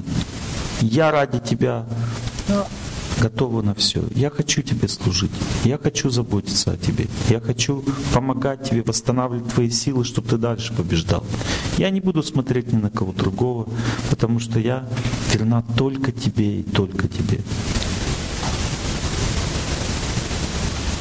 И он не знает, мужчина, что женщина в такое состояние может войти только для того человека, который реально этого достоин. А если он этого не достоин, то ей тошно, противно так себя вести. Это насилие над ней, над самой, для ней, для нее. Потому что она так может себя вести только перед тем, кто этого заслужил. И так люди мучаются всю жизнь друг с другом. По многим причинам. Первая причина. Они эксплуатируют энергию любви. Что значит эксплуатируют? Любовь сильно вспыхивает. Любовь это сильная энергия между мужчиной и женщиной. Сильная вызывает сильное желание счастья, означает эгоизм. Мы начинаем тянуть себе любовь. Тянуть себе означает не платим цену. То есть женщина не хочет, а если и хочет, то все равно в этом терпит поражение. Бывает так, что женщина, она выходит замуж и интуитивно знает, как себя вести с мужчиной. Она смотрит ему в глаза, она верит ему, она служит ему, она старается изо всех сил, она как бы верна ему по гроб. Результат, он становится гордым, я видел даже такие случаи, когда мужчина после такого поведения женщины заводил себе вторую, ложился с ней прямо на виду у первой. И та все равно это имела способность вытерпеть. Почему? Потому что он ей доказал, что я, ты меня так любишь, потому что я лучше тебя. Почему он так считал? Потому что когда человек кого-то любит, вот так, это называется любовь, вера. Есть любовь, забота, там есть любовь, ну, это любовь вера. Есть любовь служения, любовь забота и любовь наслаждения. Это любовь вера. То есть она как в Бога верила в этого человека. Так она любила. В результате он стал Богом. Он же не Бог. Он не выдержал этой энергии любви. Это энергия любви это божественная энергия, это супруга Бога. Ее не может человек выдержать. Она обладает колоссальной силой. Особенно такая любовь максимальная, которую мы должны только к Богу проявлять, больше ни к кому. Но если мы ее к человеку проявили, э, человек становится монстром сразу же. Если вы такую любовь проявили к сыну, сын станет монстром. К дочери, дочь станет монстром. Она вырастет монстром, он вырастет монстром. Почему? Потому что такая любовь слепая, вера, любовь, вера. У меня сын Бундеркинд, он у меня индиго. Хорошо, посмотришь, какое это будет индиго. Дальше. Чуть попозже. Итак, любовь это опасная энергия. Без знания о ней невозможно быть счастливым в отношениях с ней. Невозможно. Видите, два, две крайности. Одна крайность, мы бунтуем, говорит, что ты от меня лишнего хочешь. Разрушает семью всегда этот бунт. Вторая крайность, я начинаю верить в человека, служить ему. Я веду себя так, как вы говорите, Олег Геннадьевич. Я уважаю его, ценю все. Но в результате он просто становится монстром и начинает такие жестокие вещи делать, которые никогда человек не позволил бы себе делать, если бы так его не любили. Он просто становится безумцем, этот человек.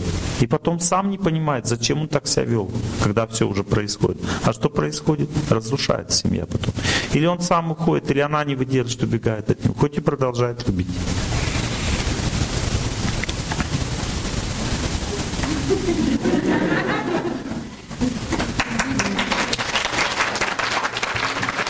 Как тебя зовут?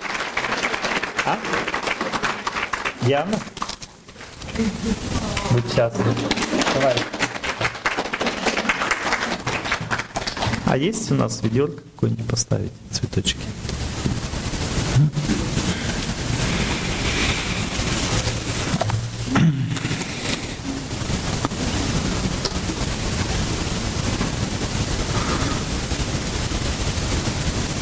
Давайте изучать, как правильно. Надо ли ведь себя вести так с мужем, как он хочет?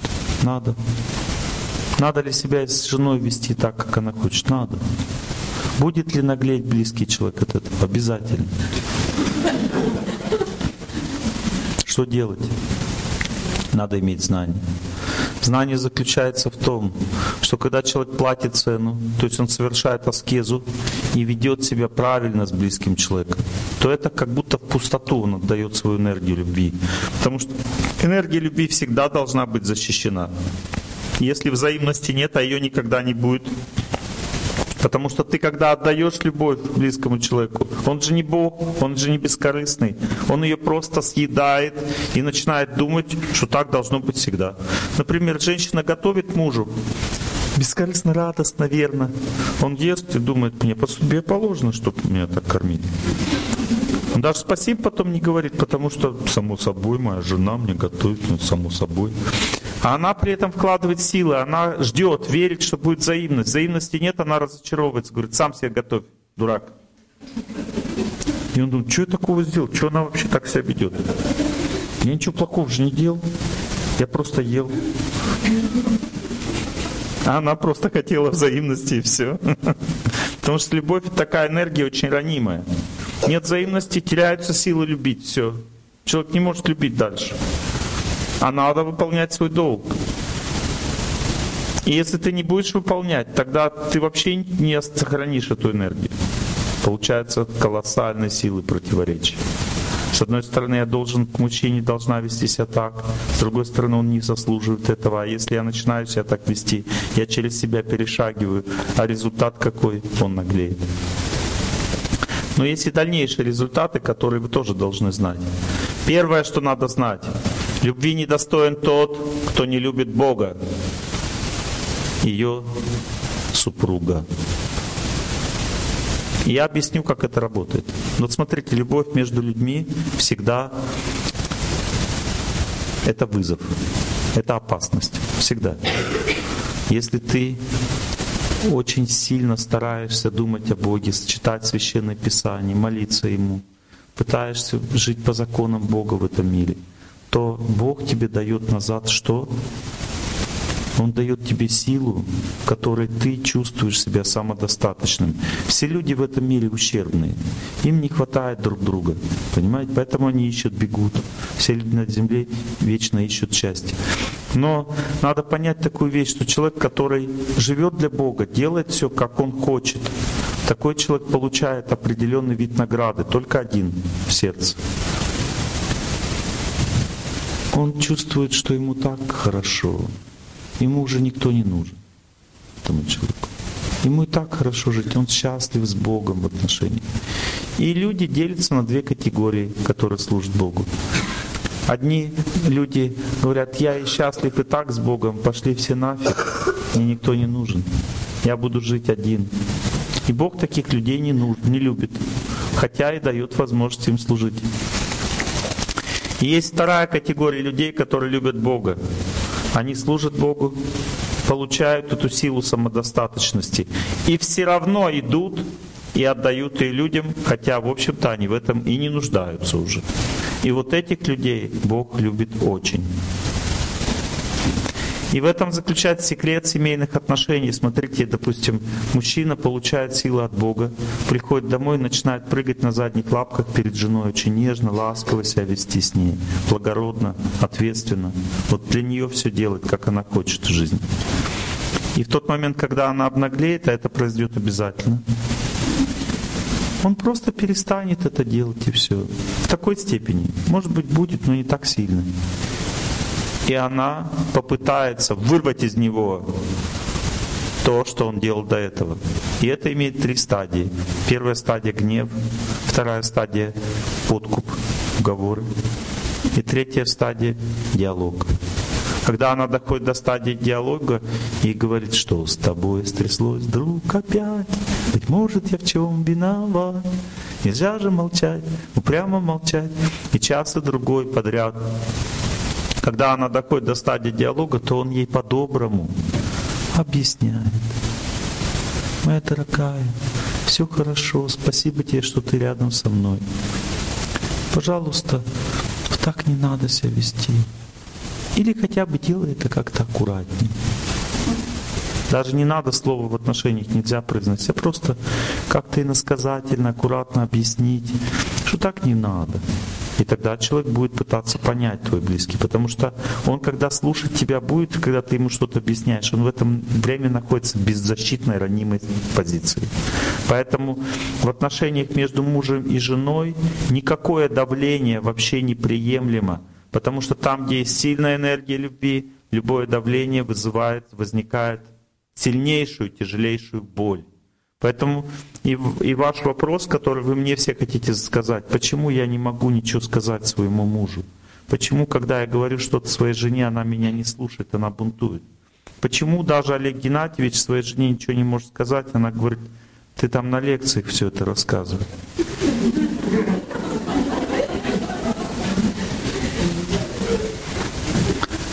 Почему нет пророков в своем Отечестве? Почему близкие люди не, не воспринимают никак, никакой философии, никакого знания от тебя? Почему с близким человеком невозможно от сердца поделиться ничем? Он все начинает воспринимать в штыки. Потому что у нас не хватает деликатности в вопросах с отношением с энергией любви. Деликатность нужна. Деликатность означает очень аккуратно, очень бережно. И если ты хочешь воспитывать близкого человека, делай это так, чтобы он даже не заметил, что ты его воспитываешь. Например, у меня, ну, каждого человека есть свои бзики. У меня жена, допустим, она когда развешивает белье, она так это аккуратно делает. И даже гладить потом не надо. Так все висит хорошо. Но я, понимаете, я же мужчина. Это значит, что я неаккуратный человек. Я могу пройти мимо и задеть за белье. И все там, вот она час там это все развешивала, все это в результате приходит негодность. Ну, я просто утрирую, не то, что я там буду задевать. И поэтому она боится, чтобы я ходил рядом с ее бельем. Если я иду, она говорит, не подходи сюда, не ходи. Ну, такая. У каждой женщины свои какие-то страхи. Я как бы ничего не говорил, я просто не ходил. Но в один день прекрасный, когда мне было хорошее настроение, я встал в этом месте, где висит белье, и когда она туда заходить начала, я начал ходить вот так вот, говорю, не подходи, там белье. И вот так вот в страхе как бы смотрел на нее и не подпускал. Она говорит, ты что сначала? Я говорю, ты заденешь за белье, не подходи. И она потом упала, начала смеяться. Почему? Потому что она увидела себя. В результате того, что я сделал, она поняла. Она поняла, что так не надо себя вести. Все. Ну так вот только можем воспитывать близкого человека. То есть с помощью шутки, с помощью какого-то такого поступка, который смеш, смешно выглядит очень, деликатно очень. Что касается мужчины, что касается женщины, одинаково. Все чувствительны в любви. Само давление, да ты знаешь, кто ты. Это не дает никакого результата. Это разрушает отношения, вызывает сильную боль. Человек настолько тупеет, что он никогда не поймет, что ты от него хочешь. Невозможно просто. Знание не передастся в его сердце, которое ты хочешь вложить. Это невозможно. И даже если ты чуть-чуть на него нажмешь, он просто не сможет принять это все, потому что это не те отношения. Между мужем и женой не может быть никакого ни женского давления, то бишь эмоционального. Эм, женщина давит эмоциями. Пойдем, я тебе сейчас хочу кое-что сказать. Он говорит, давай завтра, я сегодня устал. Почему он не переносит этих эмоций? Ему очень тяжело. Мужчина, женщина эмоциями давит, запомнили? Мужчина давит волей. Говорит, ты слышала, что я тебе сказал? Волей, когда мужчина давит, женщина, а, а, а. то есть, Господи, я не могу это слышать. То есть женщина настолько чувствительна к мужской воле, что у нее напрягаются мозги от этого, когда он давит. И она вообще перестает соображать даже иногда. Она не понимает, что он хочет сказать даже вообще. Он, он говорит, ты слышишь меня или нет? Она говорит, слышу, слышу. Сама ничего не слышит при этом. Так сильно больно женщине, когда мужчина давит своим авторитетом, своей волей, своим знанием на нее. Она просто с ума сходит от этого. И так тяжело и больно. Он не понимает, что ей надо просто по-доброму все объяснить, и что ей иносказательно, чтобы она не почувствовала, что это ее касается. И тогда она это поймет легко, вообще без проблем. Женщина вообще любит знания, она когда лекции слушает, она вообще все впитывает в себя. Мужчина никогда так себя на лекциях не ведет. На первой лекции мужчина смотрит на меня, думает, дурак, не дурак, дурак, не дурак. На первой лекции изучает. На второй лекции, что он понял, что не дурак, можно послушать, то он сравнивает со своим знанием. Он говорит, да, это согласен. Это не согласен. И когда, допустим, жена спрашивает, после, ну что? Тебе понравилось? Он говорит, да, я это все знаю, мне понравилось. Знакомая история? То есть мужчины и женщины абсолютно разные во всем восприятии. И не то, что это плохое у мужчины восприятие, у женщины хорошее. Все хорошее, и то, и это. Но надо знать одну вещь, что в отношениях к любви есть цена. Какая цена? Цена такая. Ты должен научиться служить любви близкого человека и забыть про свою. Для того, чтобы эту цену заплатить, есть только один нормальный способ. Это служить Богу и любить Его. Когда человек любит Бога, он становится самодостаточным, у него хватает энергии любви. И он близкому человеку отдает столько, сколько может и теря, не теряя при этом своего и себя. Но если человек служит близкому человеку так, как надо, но Бога при этом не любит, он становится униженным. Почему? Потому что он все ему отдает, у него там ничего нет уже, Бог назад ему не дает, у него ничего нет, а назад ничего не получает. И это называется унижение предательство со стороны близкого человека. Поэтому никто не может любить близкого человека, кроме тех, кто умеет служить Богу или любить Его. Потому что нужно получить эту энергию сначала, которую ты хочешь отдать. Мы не самодостаточные. Нам надо сначала иметь что-то, чтобы отдавать. Тогда мы можем легко любить близкого человека. Любовь будет наполнена чувством собственного достоинства. Что это значит? Это значит, что я тебе отдаю что-то, но при этом ничего не теряю. Вот как выглядит голос, наполненный чувство собственного достоинства, допустим, мужчины. Мужчина вроде бы унижается, то есть он извиняется перед женщиной. Но при этом, что значит самодостаточный? Э, это значит, что он не теряет себя при этом. Он просит прощения у женщины, она может капризничать при этом. Но мужчина не теряет себя, потому что он наполненный. У него хватает сил. И такой, такого мужчина женщина очень сильно любит. Почему? Потому что он делает правильные вещи, он просит прощения у жены. Она этого хотела, чтобы он просил мне прощения. Но при этом не теряет себя.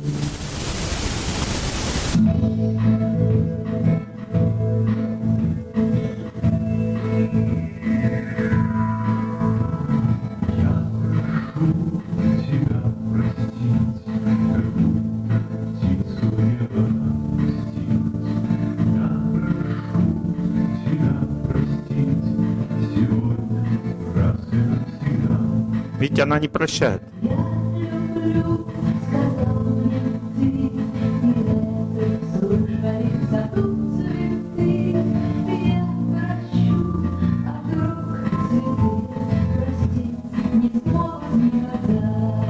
Ведь она не прощает, но любит его. Почему? Потому что он ведет себя правильно, женщина. Он не унижается, потому что у него хватает на это силы. Видите, для любви нужны силы. Допустим, женщина, она говорит, мой дорогой, ты у меня самый лучший. Я верю, что ты у меня бросишь пить, устроишься на работу и никогда не будешь гулять. И при этом она не унижена. Она улыбается, говорит ему все это. И она чувствует себя хорошо. И он думает, ради такой женщины я все это сделаю потому что я недостоин такого человека. Он будет думать. Почему? Потому что она не унижена, она ей так хорошо. Ей так хорошо, но она при этом служит ему. Он, Господи, так это же вообще святая. И начинает исправляться. Когда мужчина видит, что женщина святая, а он именно так должен свою жену видеть, ну сразу исправляется. Потому что женщина соткана из чистоты, это ее природа. А мужчина соткан из воли или победы. Это его природа. Да, мужчина видит женскую чистоту, он исправляется. Когда женщина видит мужскую волю, она успокаивается, становится послушной. Расслабляется, успокаивается. Так устроен этот мир. Но воля мужчины должна направлена быть на правильные вещи. А чистота женщины должна быть тоже доброй, а не злой. Это очень важно понять. Невозможно женщине быть, иметь добрую чистоту без Бога. Невозможно мужчине иметь благородную волю без Бога. Потому что мы конечные. Мы не солнце, которое светит всегда и везде, и не заканчивается этот свет солнечный. Наш свет заканчивается. Жена говорит, я уже не могу больше тебя готовить. Я устала. Ты даже спасибо не говоришь. Он говорит, ну спасибо, моя хорошая, давай еще поготовь. Что ты?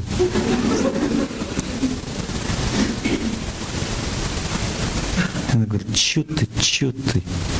Может, скажешь что-нибудь хорошенькое? А что тебе хорошенько сказать? То есть она его уже раздражать начала, она из него что-то тянет. Потому что энергии любви тянуть нельзя. Как только ее начинаешь тянуть, сразу это вызывает протест. Например, жена муж говорит, разговаривай со мной чуть-чуть нежнее. И он такой, Везувий в нем просыпается. Почему? Потому что нельзя насиловать энергию любви, это, это супруга Бога. Она, она не может так разговаривать. Почему он говорит? Потому что она не может так разговаривать. Она женщина. Говорит, чуть-чуть нежнее. И он такой, У-у-у". почему? Потому что она насилие над энергией любви совершила. Нежнее можно только по доброй воле говорить, потому что энергия любви проявляется бескорыстно, только по доброй воле. А если ты вытягиваешь из, из близкого человека, тогда вообще ничего не будет.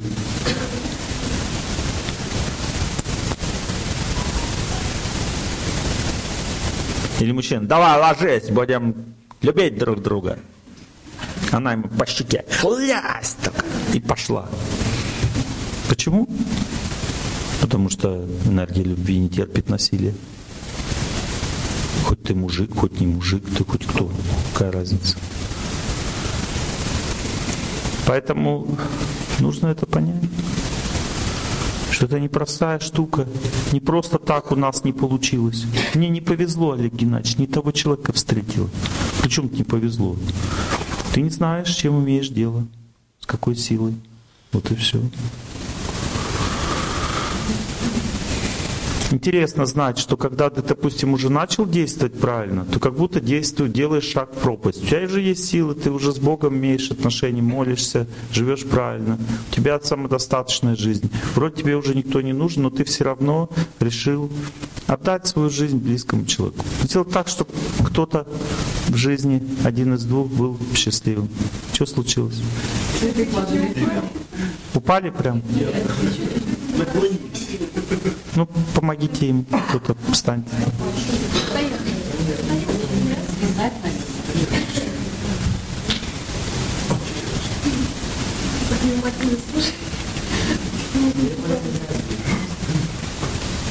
Я вам благодарен очень за такое слушание. Итак,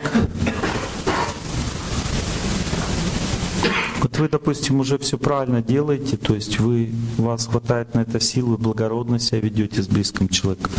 Вы поняли, кто такая женщина и служите ей как слуга. Заботьтесь каждой эмоции, каждое слово, каждый шаг, внимательно относитесь к ней, ласково, заботливо. Вы скажете, а что, обязательно, Олег Геннадьевич, так? Да, обязательно так, потому что по-другому она свою любовь дарить не будет. Потому что именно этого она ждет. Она готова отдать любовь именно за такое поведение, а не за что-то другое. Когда мужчина действительно как бы жертвует собой, он там ласково, нежно, вы скажете, Олег Геннадьевич, что вы хотите из меня сделать? Подкаблучника. Подкаблучник — это тот, кто это делает, потому что он зависим от своей жены. А если ты зависим от Бога и делаешь это как благородный человек, ты не подкаблучник, ты делаешь то, что женщине надо просто и все. И у тебя нет никаких никакого злого умысла, ты просто хочешь, чтобы она была счастлива. Хотя бы один, чтобы человек в нашей семье был счастлив. Делаешь это для нее. Дальше ей. Если вдвоем не можем, хотя бы один. Так всегда начинается любовь. Настоящая в семье. С этого поступка кого-то, мужчина или женщина. Неважно. Кто-то первый должен сделать это. И когда этот шаг сделан, близкий человек начинает сначала этим пользоваться. Благодарности не чувствуется. Но в его сердце, несомненно, будет зреть благодарность, потому что это всегда ответ на любовь.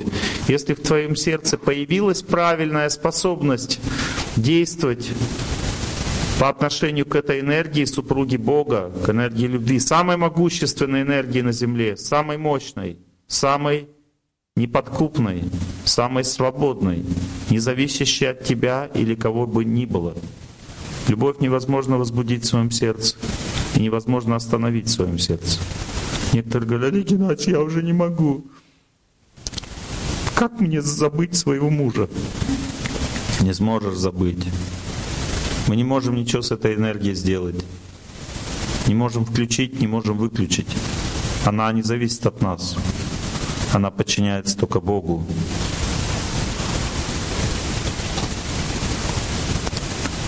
Итак, ты начал действовать как надо. Близкий человек. Внешне начал пользоваться этим. Он начал расслабляться, делать, что хочешь, начал тобой помукать, насмехаться над тобой начал, шутить над тобой начал знай, что ничего страшного в этом нет. Потому что если ты самодостаточный, тебя это не сломает. Ты знаешь, что все имеет свою последовательность. И это только первый шаг в отношении. Потому что дальше будет второй. А второй означает, что ты в какой-то момент, когда человек переходит немножко черту, немножко, ты начинаешь отдаляться от него чуть-чуть и не даешь ему столько, сколько ему надо. Но при этом ты делаешь это очень благородно, не из злобы. И он пытается это получить назад. Сначала силой, потом подкупом, а потом начинает беседовать с тобой. И в этот момент ты можешь его воспитывать. То есть сказать ему, как правильно. И он услышит это и будет это делать. То есть второй шаг, вторая, вторая стадия отношений, первая стадия — это служение. Или Платить цену называется эта стадия. Очень трудно ее заплатить. Когда вы заплатили, ругань, скандалы заканчиваются, но вы, вам кажется, что вы унижаетесь, и как будто бы этому конца и края нет. Но вы не унижаетесь при этом, у вас есть хватает силы. Просто вы чувствуете, что он считает, что вот так надо, что это правильно, что я тут прыгаю перед тобой, а ты передо мной нет. Ну, несправедливая ситуация возникает. Потом дальше слушайте. На второй стадии у человека возникает сердце чувство, когда ты несколько раз его повоспитывал, у человека близко возникает чувство, что ты в отношениях с необычной личностью. Что этот человек выше тебя, лучше тебя. Он тебе служит, но при этом себя не теряет. Возникает ощущение благодарности. И близкий человек начинает говорить тебе такие слова. Я рад, что ты у меня есть. Как хорошо, что мы вместе. И так далее. То есть вторая стадия любви называется благодарность или уважение. То есть человек начинает видеть необычные качества близкого человека. На второй стадии. Необычные качества. Потому что когда люди начинают любить друг друга, в этот момент включается судьба, и она заставляет меня мучить своего близкого человека. И я делаю то, что им приносит жуткие страдания. И когда эти действия происходят, то ты запоминаешь, насколько больно тебе приносит боли много этот человек. А когда боль приходит в жизнь, тогда ты видишь только это и больше ничего. И ты смотришь на близкого человека, думаешь, я не хочу больше с тобой жить, потому что я так устал, так устал, мне столько боли уже ты причинил. Но он даже не знает о том, что он это причинял. Потому что когда он это делал, в его сердце было чувство справедливости очень сильное. Он думал, так надо, это правильно. И совершал этот поступок, совершал дело больно. И вот именно это мы видим друг в друге, когда пожили какое-то время. Просто одну боль, и все. Теперь, если вы действительно правильно научились себя вести по отношению к близкому человеку, во-первых, вы перестаете становиться орудием в руках его судьбы. Это не значит, что судьба не будет действовать. Она будет действовать через других людей. Вы заметите, что его будут наказывать другие люди, если вы не наказываете. Не то, что обязательно вы должны его наказывать. Вы поймете это. И на второй стадии отношений наступит интересная вещь. Вы начнете видеть, несмотря на то, что вы как бы унижались, чистоту в этом человеке, потому что он будет благодарен. Через благодарность вы начнете видеть в нем чистоту, и красоту, и хорошее все, а он вас. И эта стадия вторая называется уважение или благодарность. Уважение — это результат, а благодарность — это сила, которая вызывает этот результат. У вас появится благодарность друг другу и уважение. И на этой стадии вы перестанете видеть недостатки как основу близкого человека, а будете как основу видеть чистоту.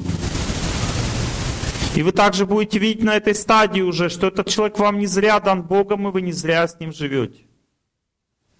Что он ваш человек, похож на вас. Вот она вторая стадия. Смотрю в тебя, как в зеркало, как в самоотражение, И вижу в нем любовь мою, И думаю о ней. Давай не видеть мелкого В зеркальном отражении. Любовь бывает долгою, а жизнь еще длиннее. Почувствовали эту вторую стадию? Смотрю в тебя, как в зеркало. Дальше поехали. Проходит какое-то время. На первой стадии, когда человек жертву сделал, начал служить близкому человеку. Эта стадия также называется принятие. Ты принимаешь близкого человека таким, как он есть. Принимаешь означает ко всему привык. Он тебя не беспокоит уже. Ты приходишь домой, тебе спокойно, ты знаешь, что ты не ругаться идешь, а к себе домой. Почему? А ты все принял уже, ко всему привык, все, что у него есть. Ты принял этого человека. И поэтому можешь ему служить спокойно делать то, чтобы он был счастлив. Очень страшно даже думать об этом пути человеку. Но это единственный путь сохранения семьи. Вторая стадия называется уважение. Люди чувствуют, что они не хотят бросать друг друга. Уже начинают это чувствовать потихоньку. До этого никак не чувствовали, у них были сомнения. И этой стадии начинают чувствовать, но на третьей стадии, которая называется верность, они уже никогда друг друга не бросят. Потому что они увидели то, что больше никто никогда не увидит. Они увидели рай рядом с близким человеком. Когда человек эту цену любви платит, он платит такую цену в отношениях сильную и уважает близкого человека, несмотря на то, что тот ему приносит боль. И близкий человек тоже начинает за это уважать. Постепенно приходит время, и они начинают очень много чистоты друг в видеть. И эта стадия называется верность. Верность. И она приносит очень много счастья уже на этой земле. Но так как больше никто столько тебе счастья не даст в жизни, а ты его заслужил, потому что ты прошел эти стадии, в следующей жизни ты будешь жить с этим человеком. И ты чувствуешь это. Ты видишь, что у вас вечные отношения, глубокие, чистые, светлые. И поэтому бросать тебе незачем этого человека, потому что ты получаешь все, что хотел от него, хоть и не верил в это раньше. Это чудо. И это чудо бывает на этой земле, хотя многие и не верят, что именно с этим человеком. Как выглядит эта третья стадия?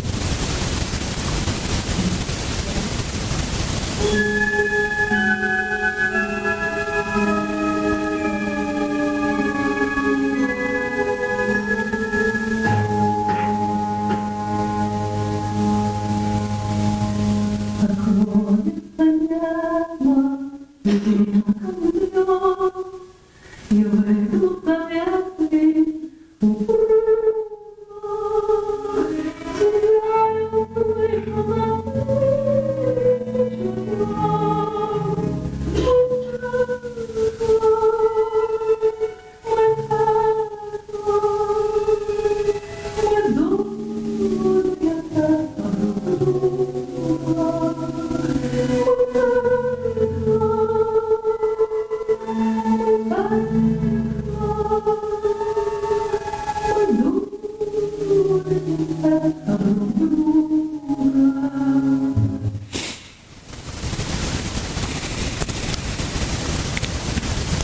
цена. Заплатил цену, получи рай, получи счастье с этим человеком. Один человек подошел ко мне, говорит, Олег Геннадьевич, у меня была такая любовь со своей женой. У меня были очень возвышенные дети, которые не имели недостатков в жизни. У меня была очень чистая, светлая семья. Почему один за другим я их всех потерял, они ушли из жизни? Почему я остался один? Я говорю, вы пришли задать вопрос или получить подтверждение на свои мысли? Он говорит, и то, и другое. Тогда слушайте. Вы потеряли этих людей для того, чтобы ваша любовь к ним стала сильнее. Но на самом деле вы их не потеряли потому что они вас ждут все втроем в раю.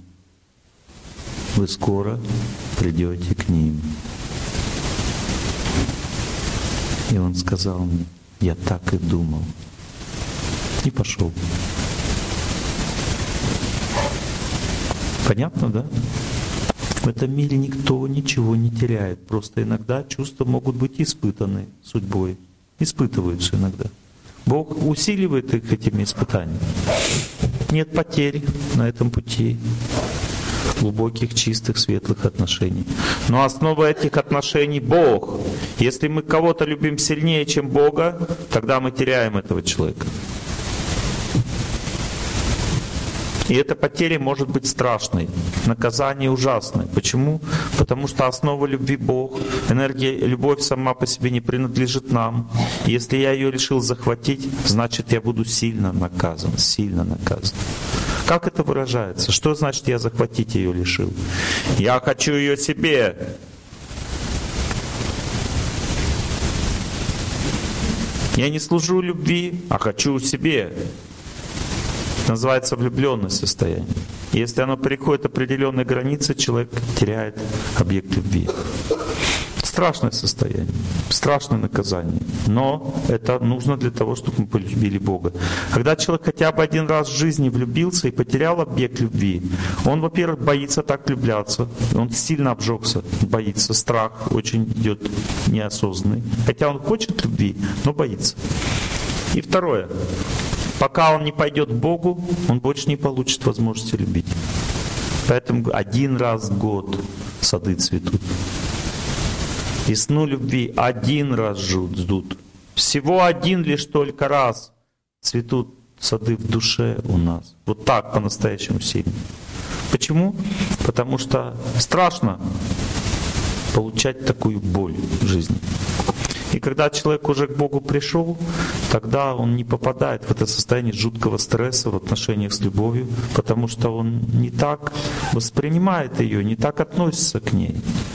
Понимаете? Но если ты не понял, значит тогда тебе придется страдать. Это, это страдание, через это страдание все, каждый человек должен пройти. Это неизбежно. Каждый человек попран любовью обязательно бывает. Так любовь воспитывает нас.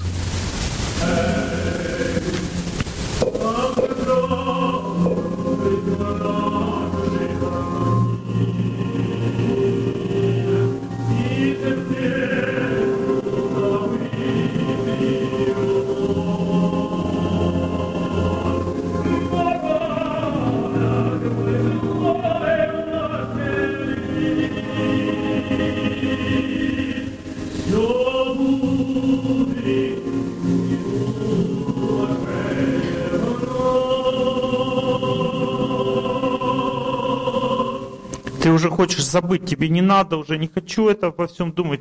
Память будет и будет, будет и будет. И человек, потеряв вот самое дорогое, любовь в своей жизни, потому что мы для любви живем, мы живем для Бога, для Его супруги, для их отношений между собой.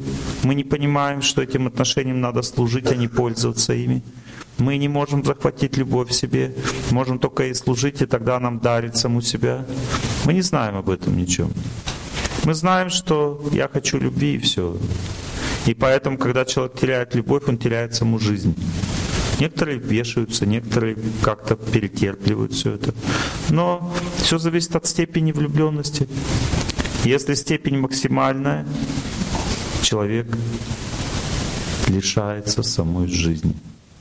Представляете, он может погибнуть от того, что так сильно он, это выше его жизненных сил становится. Может погибнуть.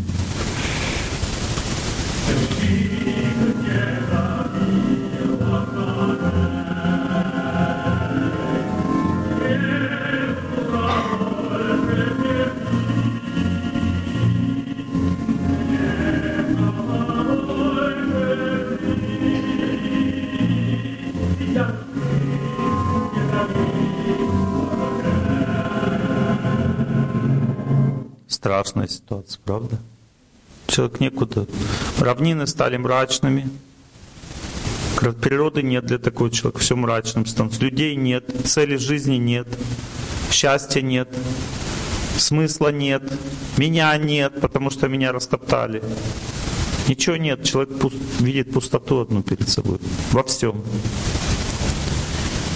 И причина только одна. Ты неправильно выбрал цель жизни. Ты хотел идти к любви, но не знаешь как. Цель жизни является тот, кто является источником любви. Не сама любовь. Мы хотим любовь саму. Надо идти к тому, кто является ее источником. Надо не счастье хотеть в жизни, а служить счастью. Надо не любви хотеть в жизни, а служить любви. И чтобы так настроиться бескорыстно, ты должен соединиться с бескорыстием. Мы не бескорыстные по природе. Мы не можем быть бескорыстными полностью. Даже если я жертвую кому-то, я потом иду думаю, что мне за это будет. Олег Геннадьевич сказал, что у меня будет удача. Это не бескорыстно уже, понимаете? Это не бескорыстно. Бескорыстно означает, ты пожертвовал, и все, будет, пускай удача будет у этого человека. Но чтобы так мыслить, для этого ты должен быть наполнен чем-то, что является не твоим. Потому что мы по природе, по природе корыстные. И возможность быть бескорыстным только тогда включается, когда человек полюбил святость святого человека, когда он полюбил тех, кто идет к Богу. И вот эта любовь к святости, она меняет сердце у человека. Человек становится, вот по-настоящему может делать добрые дела, ему ничего не надо, потому что он свое уже получил. Он получил того, кто дарит ему бескорыстие, получил Бога. Вот это и есть единственная награда Бога, которая дает нам. Он дает нам правильное настроение. То есть мы можем дарить бескорыстие всем, а значит можем любить. А ради любви мы живем. Все. И этого достаточно.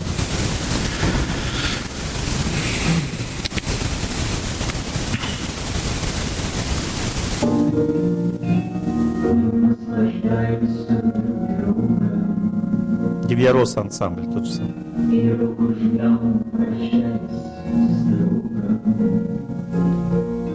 И ждем, ответной похвалы.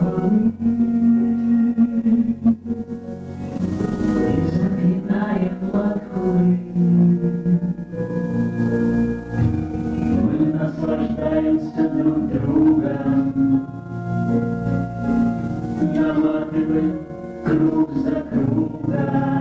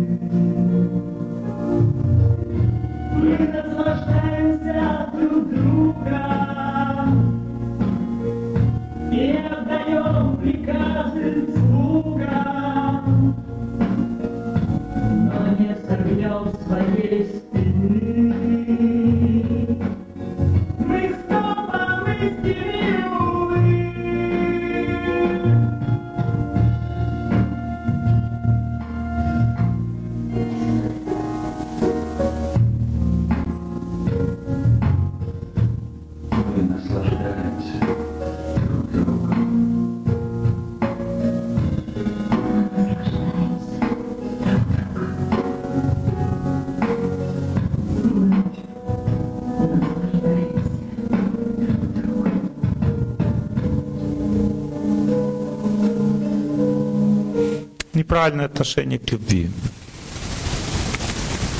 Так устроен этот мир. Мы когда рождаемся, мы требуем любовь. Мама попробует уйти, я начинаю кричать. Мама мне рассказывала, как я такой хороший человек себя вел, когда я был ребенком. Она мучила ее бесконечно. Она хотела спать. У меня очень высокая чувствительность. Я точно знаю, мама рядом или нет. Поэтому, если она чуть-чуть отходит, я начинаю орать. И она научилась спать, держа руку под моей головой. Это был единственный выход. Она вот так спала. Представляете? Как это возможно? Вот как я сейчас засну, держа руку под чьей-то головой? Невозможно для меня. Она так, так такую жертву давала.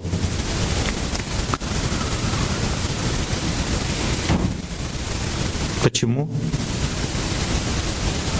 Потому что Бог дает женщине особую награду для того, чтобы она воспитывала своего ребенка. Он дает ей возможность видеть то, что никто больше в человеке не увидит никогда. Он дает возможность женщине видеть чистоту своего ребенка, чистоту его души. И это видение не является, то есть не дается ей как, как с какими-то условиями без всяких условий.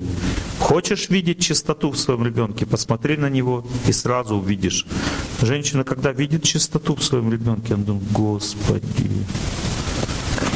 она даже словами не может описать, что она видит. Он, Господи, какой человек, а? И у меня родился, а? Ну как это возможно вообще? Так, женщина нет? Так. И она начинает все ему отдавать в своей жизни. И она передает это видение своему мужу. Он говорит, ты дурак, ты понимаешь, что мы должны для него жить? Бог нам дал, и она его воспитывает, начинает учить его, как любить ребенка. И мужчина тоже глазами своей жены начинает видеть то же самое в нем, в ребенке. И начинает его любить тоже, служить ему, заботиться о нем. Так человек появляется на свет. Бог охраняет его тем, что Он дает возможность видеть нам, в нам в нем то, что мы всегда друг в друге должны видеть сами. И святой человек видит то, что мать видит в своем ребенке во всех людях на земле. Представляете, как он их любит? Святой человек, как относится к людям. Для них все люди, для него такие же чистые, как для матери ребенка. Почему он такой святой? Потому что он научился видеть человеке истину. Это и есть то, что мать видит в ребенке, это и есть главная истина человека. Мы души по своей природе. А значит, изначально чисты и бескорыстны изначально. Но так как мы неправильно настроены здесь, в этом мире, поэтому мы в этом не видим друг в друге и в себе тоже не видим. Хотя догадываемся. Себя мы сильно любим, догадываемся, что это есть, но ведем себя не так.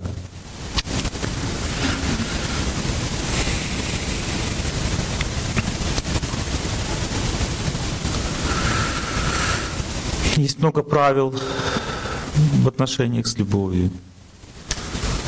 Мы вкратце разобрали это все.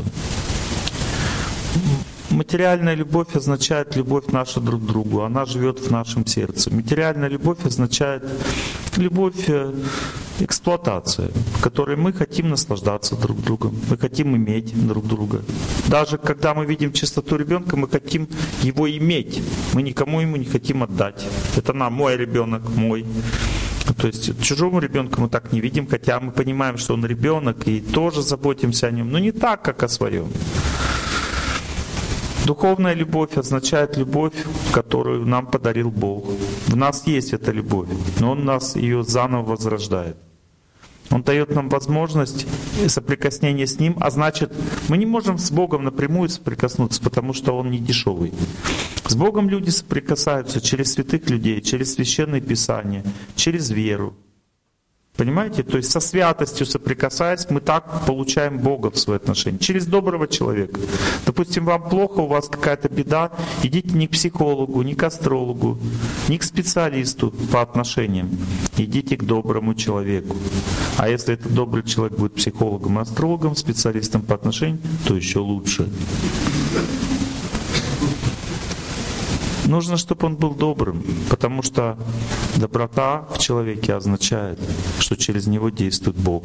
Запомнили? Именно доброта, не знание, не эрудиция, не тонкость восприятия мира, а доброта является основой того, что Бог будет действовать через этого человека и принесет вам удачу. Доброта означает, ему от вас ничего не надо. Ничего не надо, просто хочет вам помочь, и все. Это называется доброта. Доброта это не дешевая штука. И она трудно достижима в этом мире. И только те, кто очень искренне отдают себя Богу, могут получить подарочек такую штучку. Не обязательно человек верующий. Человек может служить Богу просто как учитель. Допустим, у меня в институте был любимый учитель. Потом волей судьбы он пошел в мой кружок работе над собой. Доктор наук, профессор, зав кафедрой, сын председателя обкома партии области. Пошел в кружок к своему студенту изучать, что такое работа над собой. Такие качества были у этого человека в характере. Он, обладая огромным разумом, тем не менее, был еще и смиренным. Представляете? Бог мне давал возможность общаться с такими людьми. А я думал, я студент, и я воспитываю свою преподавателя. Я был тупым. Ну и сейчас примерно такой же. Бог мне давал, показывал очень много различных удивительных людей. Давал мне возможность общаться с ними, чтобы я потом когда-нибудь понял, что это Его милость. Этот человек был очень добр ко мне. Господь действовал через него. Потом в моей жизни было много таких людей разных. Я даже видел в своей жизни, как люди уходят к Богу с улыбкой на лице, не боясь смерти. Это удивительно.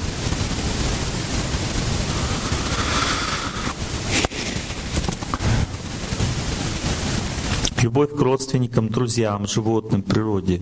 Все это хорошая любовь, но она вся, каждая из них дает свои виды испытаний. Даже любовь к природе как бы не безобидна. Некоторые люди, они а, ставят любовь к природе выше любви к Богу. И Бог их за это наказывает. Чем наказывает их? Примитивизмом. Они становятся очень примитивными. Они с голой попой бегают по белочке, за белочками и думают, что в этом есть цель человеческой жизни. И живут на природе, любят ее. И не понимают, что природа это всего лишь энергия Бога. Это не цель жизни. Раздеться и по лесу бегать за белочками. Не цель человеческой жизни, понимаете? Хоть ты и сливаешься с природой в это время тебе хорошо, без всякого сомнения, потому что ты имеешь это дело с энергией Бога. Но так как ты не понимаешь, как правильно жить, высшую цель жизни человеческой не понимаешь, поэтому получишь свои наказания в жизни. Какие наказания? Глупость просто, глупость. Человек глупит, он не понимает, что ему надо одетым ходить. Потому что когда он раздевается, он теряет правильное восприятие мира. Понимаете, у человека есть высшие психические центры или связанные с Богом, есть низшие. Поэтому Бог человеку дал одежду для того, чтобы мы в человеке видели самое высшее, это его лицо, лик. И самое низшее, чтобы от глаз было скрыто. Понимаете, а эти люди думают, все надо смотреть. Все же от Бога. Это глупость который Бог наказывает те, кто природу ставит выше Его. А если человек человека выше Бога ставит и думает, этот человек это Бог, Бог тоже наказывает такого человека. Чем? Глупостью. Ленин всегда живой, Ленин всегда со мной. Ну, так оно и есть, конечно. Вечный, душа. Но он не Бог. Идут пионеры, салют, или что? Идет комсомольцы там, идут комсомольцы, привет, Ильичу. Это же поклонение. А поклоняться надо кому? Богу, а не Ильичу. Хотя само по себе поклонение, оно делает человек очень, людей очень возвышенными. Вот если люди во что-то верят, даже в человека, они становятся нравственными, культурными, песни красивые начинаются про любовь. Любовь есть там, где есть вера, понимаете, где есть поклонение. Нет поклонения, нет веры, нет любви. Но эта любовь к человеку, она ограничена. В ней нет глубины. Люди, которые любят человека, а не Бога, у них нет глубокого понимания, что такое совесть, например. Они становятся полярными в мышлении, как бы наше это хорошо, а там все враги, полярное мышление нет понимания, что весь этот мир это хорошо, просто по-разному, везде по-разному хорошо. Полярное мышление приводит к войнам, страданию, насилию. Мы не можем пользоваться энергией любви, если мы не понимаем, что такое высшая любовь, и не платим цену в отношениях с ней. Понимания одного недостаточно. Любовь к родственникам, любовь к животным, любовь к природе, все это является любовью испытанием, а не любовью наградой. Только любовь к Богу является любовью наградой. Но она не видна, не слышна. Мы не можем увидеть Бога, потому что надо заслужить это. Мы не можем вот так влюбиться в Него просто так, как влюбляемся в мать, в отца, в женщину, в мужчину, в своих детей, в природу, в животных.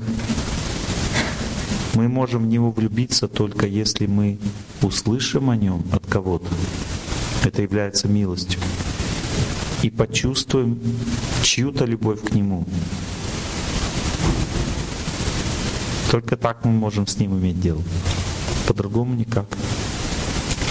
Хотя в священных писаниях он говорит, если почитать, он говорит, как надо с ним себя вести.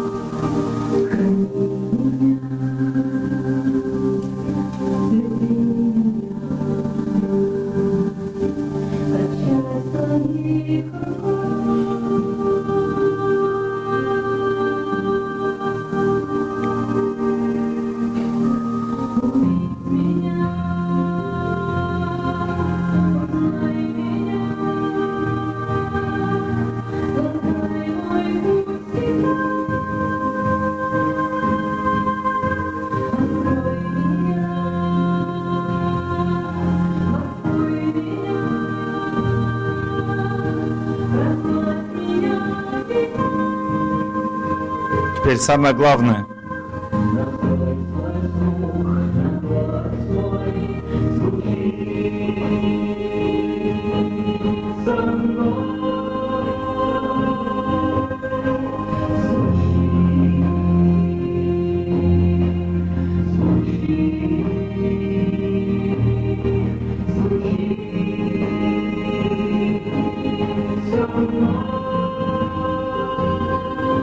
Со мной» означает «звучи с теми, кто молится», потому что Бог проявляется в молитве тех, кто искренне молится Ему.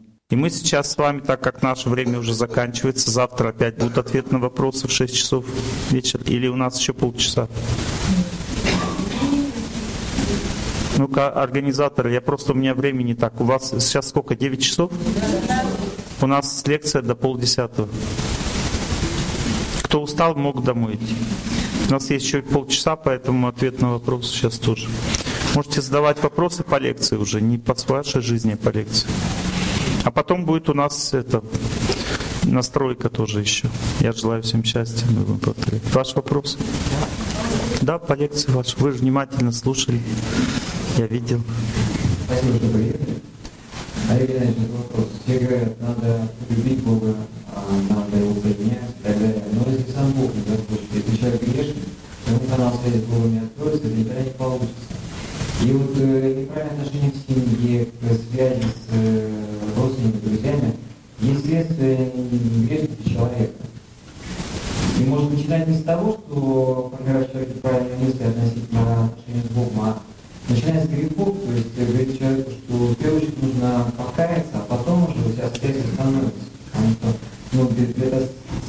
причина. И так, и так. Все правильно вы говорите. Я поэтому начинаю с вами говорить о семейной жизни, о грехах. Но понимаете, человек не сможет не грешить, если он не почувствует Бога.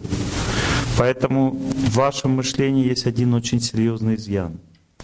Если бы вы серьезно изучали Священное Писание, вы бы узнали, что некоторые грешники получали милость Бога просто так. Даже несмотря на то, что они грешили, как не знаю что. Ну, то есть, а? Без покаяния даже. Ну, то есть, понимаете, имея, идея заключается в том, что Бог, Он независим от нашего мышления. Он может дать милость любому человеку в любой момент. И само по себе, что мы говорим о Нем, это тоже милость. Понимаете? То есть, если мы о Боге говорим, даже с теми, кто не хочет о Нем слушать, то это тоже милость Бога. Потому что пока Бог себя сам не покажет, мы о Нем ничего не узнаем. Через слова о Нем Он действует сам. Поэтому и так правильно, и так. То есть, с одной стороны, надо людям сначала рассказывать, как правильно жить, иначе они не поймут Бога глубоко. А с другой стороны, надо о нем раньше говорить, чем они начали правильно жить, потому что они э, почувствуют его. Они как бы настроятся, ну как бы будут иметь в виду, что такое бывает, будем так говорить. Спасибо вам. Хороший вопрос. Ваш, видите, он о высшей любви спрашивает. Ну, можно спрашивать и я любой, о любви в семье. Ваш вопрос, девушка. Да?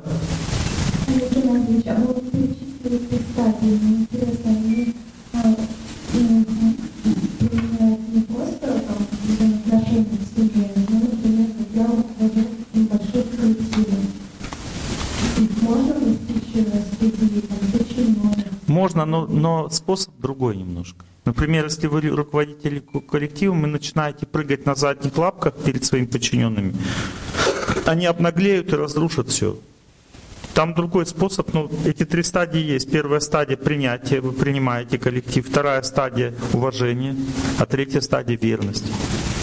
Это есть, но способ достижения в целом похожий. То есть вы как руководитель должны свою заботу о них поставить выше, чем желание обогатиться и сохранить власть. Но при этом вы должны сохранять власть и иметь достаточно денег, иначе все разрушится. То есть вы должны сохранять свой статус, свою власть, свою силу, свои деньги, но при этом стараться изо всех сил заботиться о них и их благо ставить выше своего. И благо о них означает забота, не означает только прыгать перед ними, а также их воспитывать, наказывать и все прочее. Все это надо делать с добрым сердцем.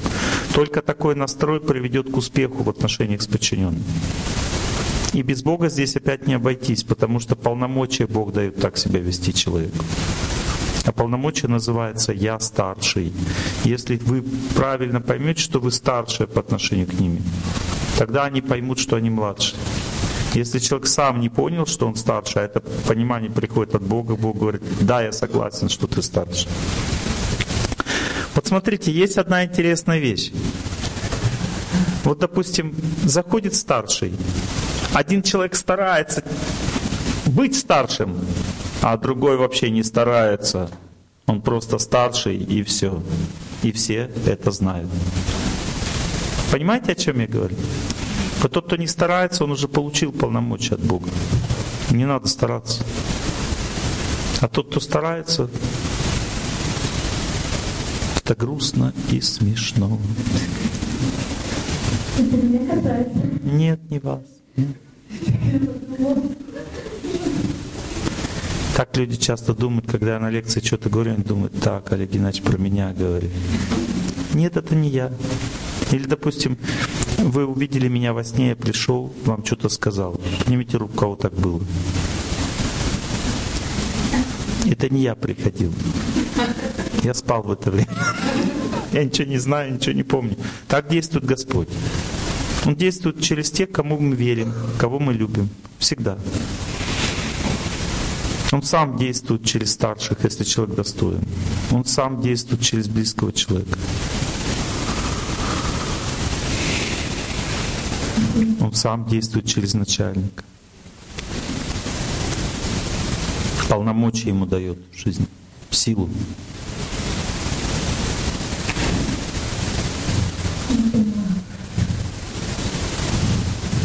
Ваш вопрос. У меня муж ненавидит правительство, просто но при этом очень уважительно относится к своим Видите, здесь как бы есть баланс в этом. То есть он относится к старшим уважительно кому-то, значит, какие-то полномочия во власти он получит. Если не ненавидит правитель, значит, высокие полномочия не сможет получить. Бороться вообще ни с чем не надо, понимаете? Бороться с близким человеком — это себя угробить.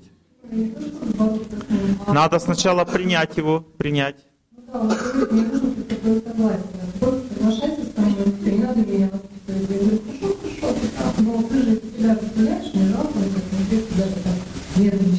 Соглашайся, но знай правду. Соглашайся, по-доброму относись. Но придет время, воспитывай. Допустим, у меня жена говорит, женщине не обязательно бегать. Я говорю, конечно, женщина же, она рождена для любви, зачем ей аскезы совершать? Согласен с этим. Потом жена говорит, а зачем я все время простываю? Я говорю, потому что мало двигаешься. Она говорит, ну я женщина, мне не надо много двигаться. Я говорю, тоже правильно. Она говорит, что же делать? Я говорю, пойдем завтра вместе побегаем. Тебе самой трудно себя заставить. Я говорю, ну пойдем. Ну я буду бегать, сколько мне хочется. Я говорю, конечно.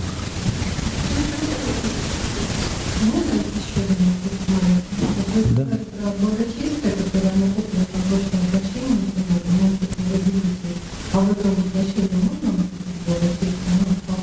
Конечно. Вы этим и занимаетесь.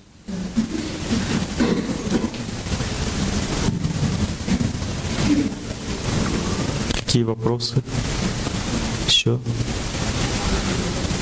Ваш вопрос, девушка?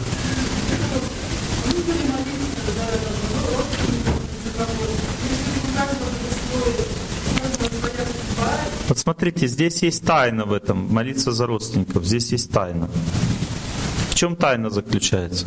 Если я молюсь за родственника, ему не поможет. Потому что я думаю о родственнике, это значит, что я отдаю ему свои силы. Хотя я наполняюсь в какой-то степени в это время Богом, потому что я же ему посвящаю, я как бы о нем говорю. Его молитвы читаю, о нем читаю, но думаю о родственнике при этом. Не поможет родственнику. Ведь помогать будет очень медленно, слабо. Что делать? Надо знать, что Бог глубже воспринимает нас и понимает нас, чем мы даже можем себе представить. Надо просто сказать перед молитвой себе, это для Него, то, что я сейчас буду делать. Потому что Бог находится сердце, Он сразу все поймет, услышит. И дальше старайся думать о Боге и не думать о родственнике.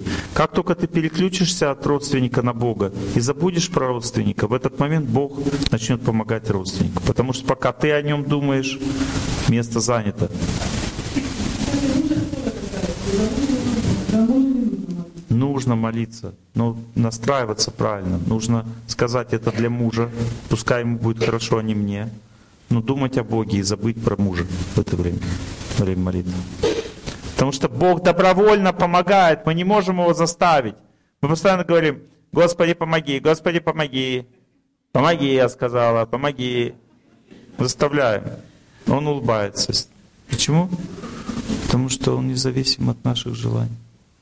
Но если мы начинаем служить Богу, Он говорит, э, слава Отцу и Сыну и Святому Духу, слава Отцу и Сыну и Святому аллилуйя, аллилуйя, Богу хвала, Богу хвала. И забываем про себя, радуемся Богу, думаем о Нем, думаем о святом человеке во время молитвы. В это время Бог знает, что нам надо. Нам надо, чтобы сыну помогло или мужу помогло. Он идет и помогает сам. И пока мы не поймем эту его природу, что он все знает про нас, всегда хочет помочь, но мы сами ему не даем это сделать, потому что то мы его заставляем, то как бы забываем про него. Нужно служить ему, чтобы было достаточно любви, чтобы он мог помочь нам. Потому что он пытается соблюдать законы в этом мире. Сколько мы тратим любви на него, столько он может потратить на нас. Хоть Он всегда заботится на нас, но мы же говорим выше судьбы. Мы хотим что? Что выше судьбы стоит. Муж наказан, потому что он делал плохие поступки, а мы хотим, чтобы наказание снялось выше судьбы. Хорошо, выше судьбы стоит только любовь. Только любовь стоит выше судьбы, замечательно. Если ты начала думать о Боге, забыла про себя, про мужа забыла, Бог ему начнет помогать. Ну, знает, что тебе надо. Запомнили, как это делать? И знаете одну вещь, когда вы это будете делать, не сомневайтесь ни на секунду, потому что сомнение разрушает сам процесс. Вы скажете, я как могу не сомневаться, если я не знаю, поможет это или нет. Вы можете не сомневаться только в одном случае, если вы сейчас поверите мне, человеку, который знает процесс. Я видел победу, видел, как это действует. Не сомневайтесь. И начнете сомневаться, ничего не получится. Бог не любит тех, кто шаг к Нему делает, потом шаг в сторону. Пошел, иди дальше. Иначе нет смысла.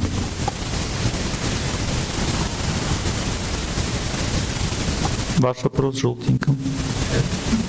Интересно, я вот про любовь много разговаривал, вы мне только про Бога спрашиваете. Вы спрашиваете про все. Я во всем разбираюсь. А, мужем, и вот с первого дня, как мы познакомились, я ему всегда не так. Не так смотрю, не так сижу, не тем занимаюсь, не так дышу, не так смотрю. И всю свою жизнь я стараюсь делать так, как его... А он рядом с вами сидит? Да, да. Ага. Вот. Ну вот не так, не так, не так, не так. Я в какой-то момент уже вот на один другой поняла, что вот просто это уже себя начинает терять вот в этом постоянном, постоянном желании сделать как-то так. И что нужно вот А вы в кого верите, в Бога или в мужа? А, я в Бога. И в мужа тоже. А кого больше? Ну, конечно, всегда с детства молюсь. И сейчас молюсь. Всегда, каждый день. Вот когда вы Бога будете верить больше, чем мужа, тогда, когда он будет делать, не говорить вам не так, не так, вы не будете так сильно реагировать. Будете говорить, вот не так, хорошо, будем делать по-другому. И все, будете относиться к этому спокойнее. Легче. Легче означает с меньшей верой. Нужно близкому, запомните, между мужем и женой легкие отношения. Легкие, не тяжелые. Не «Ау!» легкие отношения. Не так, хорошо, будем делать так. Легкие отношения. Хотя эта энергия любви, она утяжеляет отношения. Но если ты любишь Бога больше, легкие отношения. Ты к мужу относишься, ладно, буду делать так, хорошо, мой дорогой. Ему это будет очень нравиться. А потом ты также в этих легких отношениях можешь ему сказать, ты, мой дорогой, всегда делаешь только так. И он скажет, правильно. А ты подумаешь, дурачок.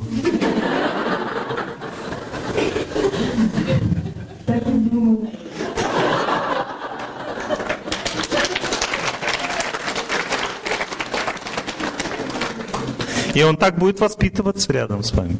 Потому что он поймет ваши мысли. Говорит, Я дурак.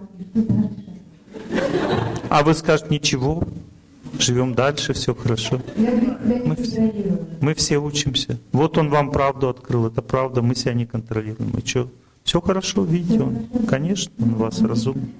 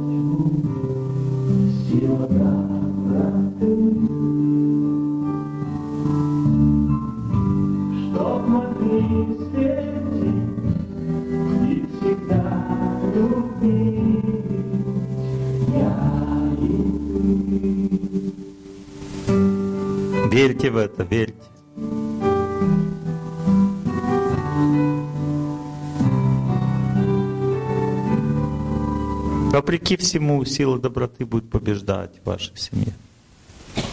Для того, чтобы могли светить я и ты, для этого все нужно. У вас хороший муж, вы хорошая жена. Бог вам дал друг друга, потому что уже в прошлой жизни вы это заслужили. Поэтому живите дальше, идите правильным путем. Все у вас будет хорошо.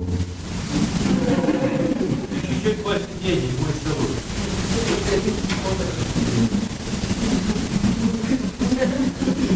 Ведь эти условия Бог вот так благословение дал, и мы в ответ ему что говорим?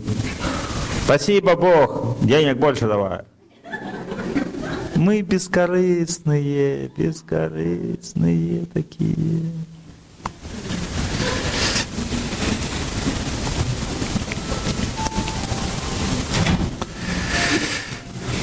Это нормально. Дальше ваш вопрос. А? Вы так хотите сказать, что даже не даете мне права, да? Вам принести микрофон. А? Хорошо. Микрофон дайте девушке.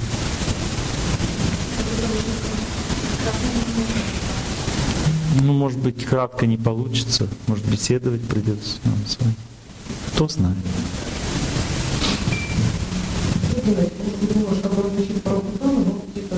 А я знаю, что противоакционный, потому что вы же меня не спрашивали, вы просто сами встали и все. А? Но я не предлагал противоакционные. Говоря просто прошу прощения, вы имеете в виду ограниченного Бога? Я тут как-то несколько разделяю понятие творец и Бог. Богов много. А, вот так, да, я понял. То есть много их, да, они бегают друг за другом. Там. Достаточно много, все они носятся где-то, бегают друг за другом. У каждой свои задачи, они там воюют между собой, тоже не могут договориться. Да? Вы так воспринимаете мир? Вы находитесь в иллюзии. Вы находитесь сейчас в глубочайшей иллюзии, потому что Бог один. И Он просто может представать перед нами по-разному. И это значит, что и Саваоф, и Аллилуйя, и Аллах и Будда — это одна и та же личность. Просто так, как людям нужны разные отношения с Богом, поэтому Он дает людям разные отношения. Разные священные писания тоже нужны людям. Почему? Потому что разные вкусы бывают любви. И на каждый вкус любви Бог дает свое священное писание, свое проявление. Он показывает нам так себя, как нам нравится. Точно так же, как мы делаем. Допустим, если я кого-то люблю, я буду так себя вести, как ему нравится. Бог точно так же действует. Разницы никакой нет.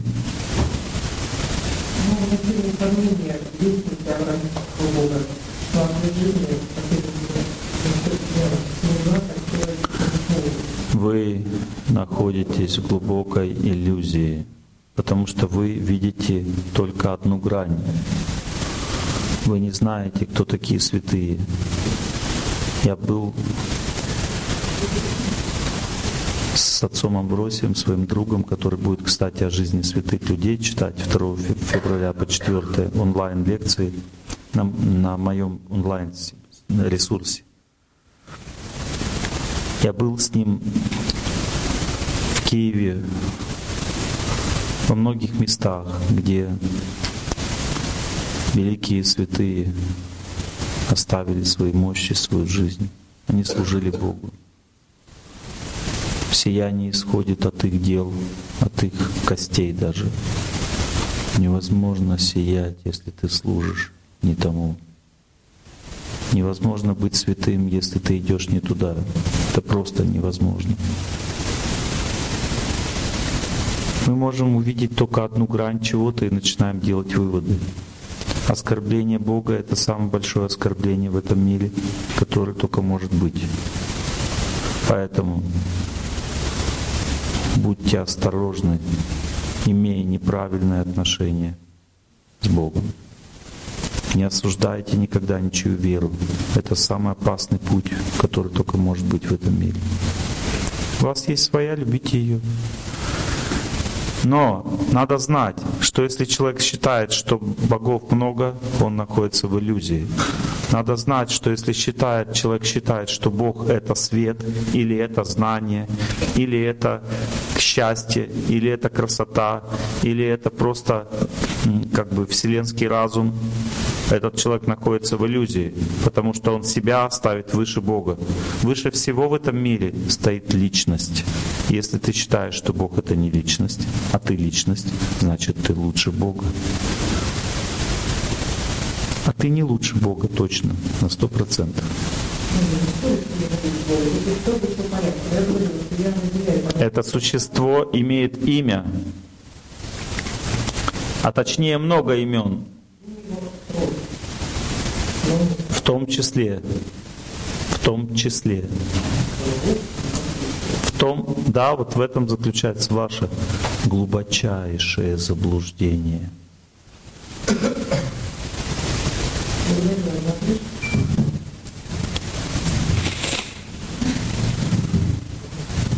И хочу вам еще сказать кое-что. Если я вас не спрашиваю, значит в этом есть причина. Причина заключается в том, что я не хочу травмировать ваше хрупкое и ранимое сердце. Потому что я чувствую, что будет дальше, когда я спрашиваю человека. Поэтому я спрашиваю не всех. А если человек настаивает, это значит, только одна вещь может быть в этом, только одна, что Бог в сердце этого человека хочет, чтобы его наказали.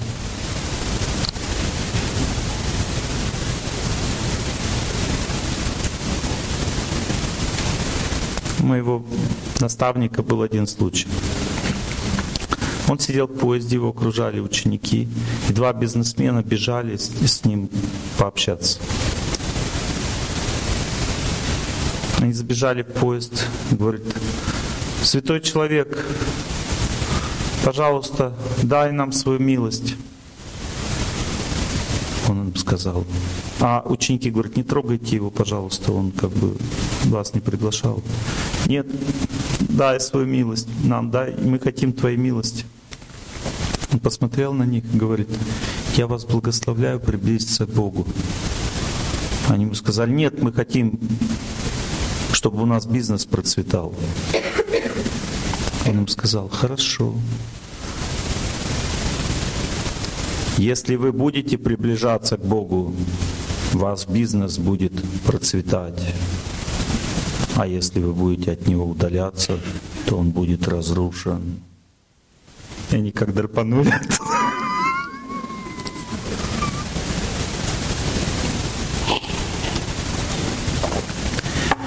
Мои дорогие, поймите, я не могу лгать перед вами. Я буду вам говорить то, что я чувствую от своего сердца. Даже если это будет больно вам слышать. Что делать? Так устроен этот мир. Иначе нет смысла.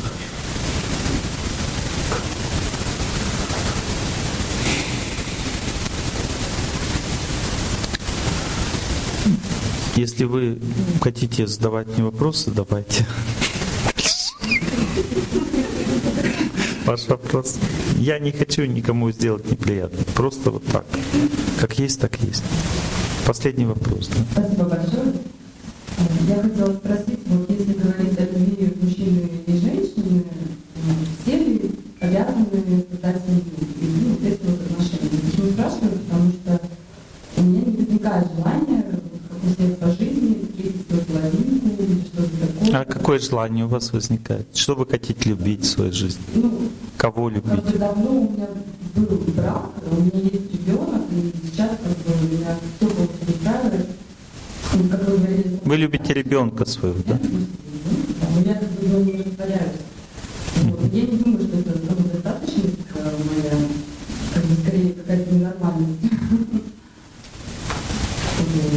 В чем ваш вопрос? В том вопрос, что почему мне не возникает желание создать семью. У вас другой был вопрос.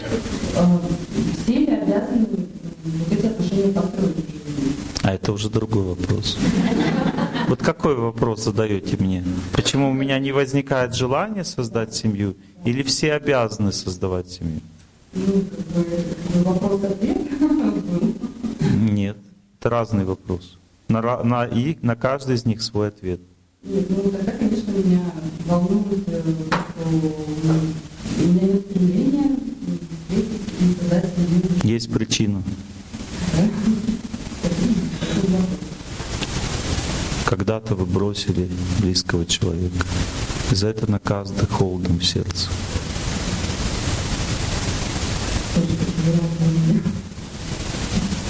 А если вы хотите ответ на другой вопрос, не обязательно создавать семью. Человеку в жизни обязательно идти к Богу. Вот это обязательно. Даже в священных писаниях написано, что если у женщины есть ребенок, то и не обязательно опять замуж. Но и не обязательно оставаться одной.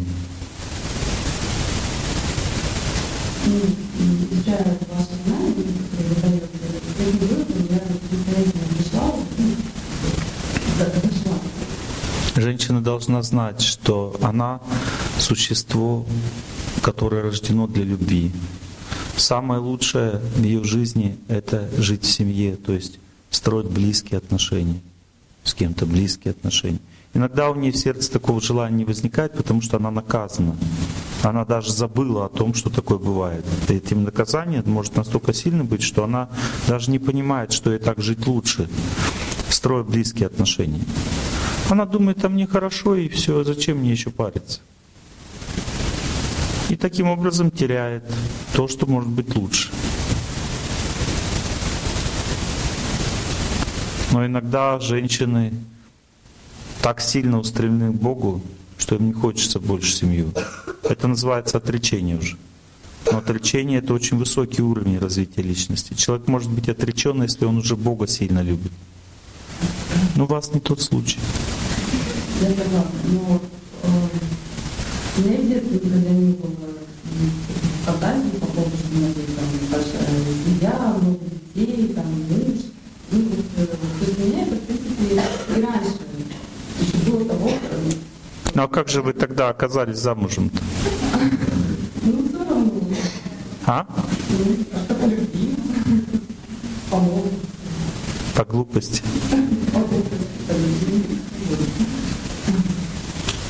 Вот это, видите, гордость в сердце человека возникает в результате ошибки.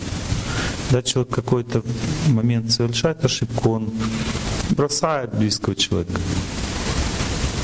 То он получает холод в сердце. И этот холод не дает ему возможность понять, что такое близкие отношения, что такое семья. Этот холод э, ведет человека по жизни. То, о чем я говорю, произошло не в этой жизни, не в этой. Так часто человек не знает, что он страдает. Вот, допустим, пьяница, он не знает, что он страдает. Ему кажется, что он счастлив. Но он при этом страдает. Сильнее, чем все остальные люди. Одиночество для женщины — это самое большое наказание.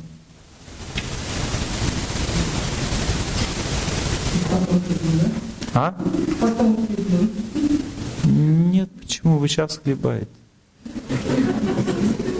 Как м, сейчас я пытаюсь построить эти отношения, Хорошо. которые мне дико, дико тяжело даются.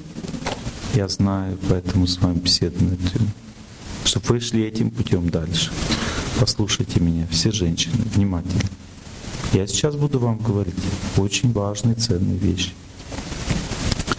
Запомните, женщина так устроена изнутри, что она соткана из энергии любви. И эта энергия любви ей внутри себя нравится больше, чем всем остальным. Она наслаждается сама этой энергией внутри себя. Ей нравится быть собой. Понимаете, это уникально. То есть мужчине не нравится быть собой, а женщине нравится быть собой. И поэтому иногда, когда особенно она очень красивая, такая хорошая, она говорит, ты что париться, мне и так хорошо. Полюбить тебя уж не хватит сил. Мне одной теперь хорошо. Где ты раньше был? Где ты раньше был? Что так поздно ко мне ты пришел? Женское сознание. Запомните, Это всего лишь от того, что женщина имеет в себе энергию молодости. Есть женщины, которые эксплуатируют эту энергию молодости больше, чем положено. Женщине положено наслаждаться собой. Но если женщина начинает эксплуатировать энергии молодости и думает, что зачем мне париться ради кого-то, если мне и самой с собой хорошо, то когда энергия молодости уходит, и ей самой собой хорошо уже перестает быть, а так будет обязательно. В этот момент она сильно сожалеет, что она не завела вовремя в свое время себе семью.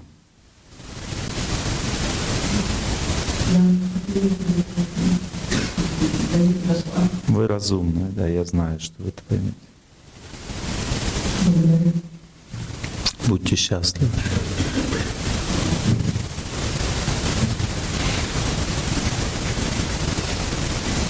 Опять? Хорошо. Последний. А, все уже нет. И до завтра поговорим. Я не буду задерживать вас, уже пора нам расставаться. Я не вас это... Мы не закончили, сейчас будет э, молитвенный ретрит. То есть мы будем повторять «Я желаю всем счастья», но сильно настраиваться на тех, кто молится для того, чтобы войти в это состояние победы над судьбой.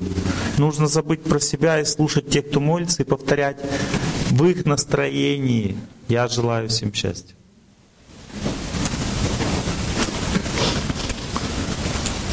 У меня есть друг, православный человек, очень возвышенный.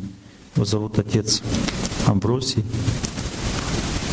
Он будет читать с 2-4 числа, 2, хотя я не православный человек, имейте в виду, такое бывает, люди разных традиций могут дружить. Он будет читать, у нас есть онлайн-проект «Благость» называется. Там 2 по 4, 2, 2 по 3 февраля, субботу-воскресенье, будет,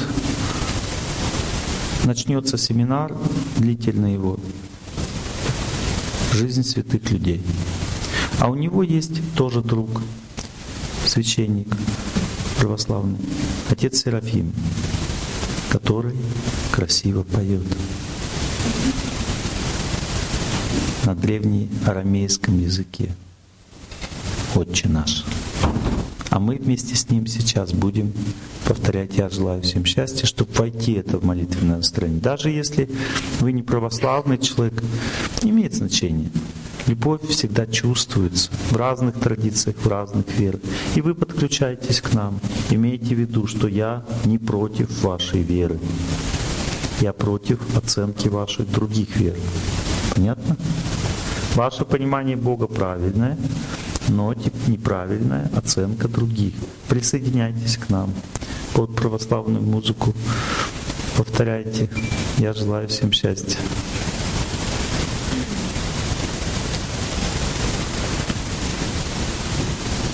Все разных вер, традиций. Давайте объединяться. Давайте станем разумными, научимся уважать веры другого человека. Это самое лучшее, что есть на этой земле. И самое худшее это когда мы за то, что у человека другая вера, убиваем его. Это самый большой грех, который человек может совершить. И за это он будет очень сильно страдать потом. Самое лучшее это уважать человека за то, что он верит в Бога, пусть даже не так, как я. И самое худшее это разрушать его за то, что он верит в Бога. Вот это вот две грани. Давайте стремиться к самому лучшему.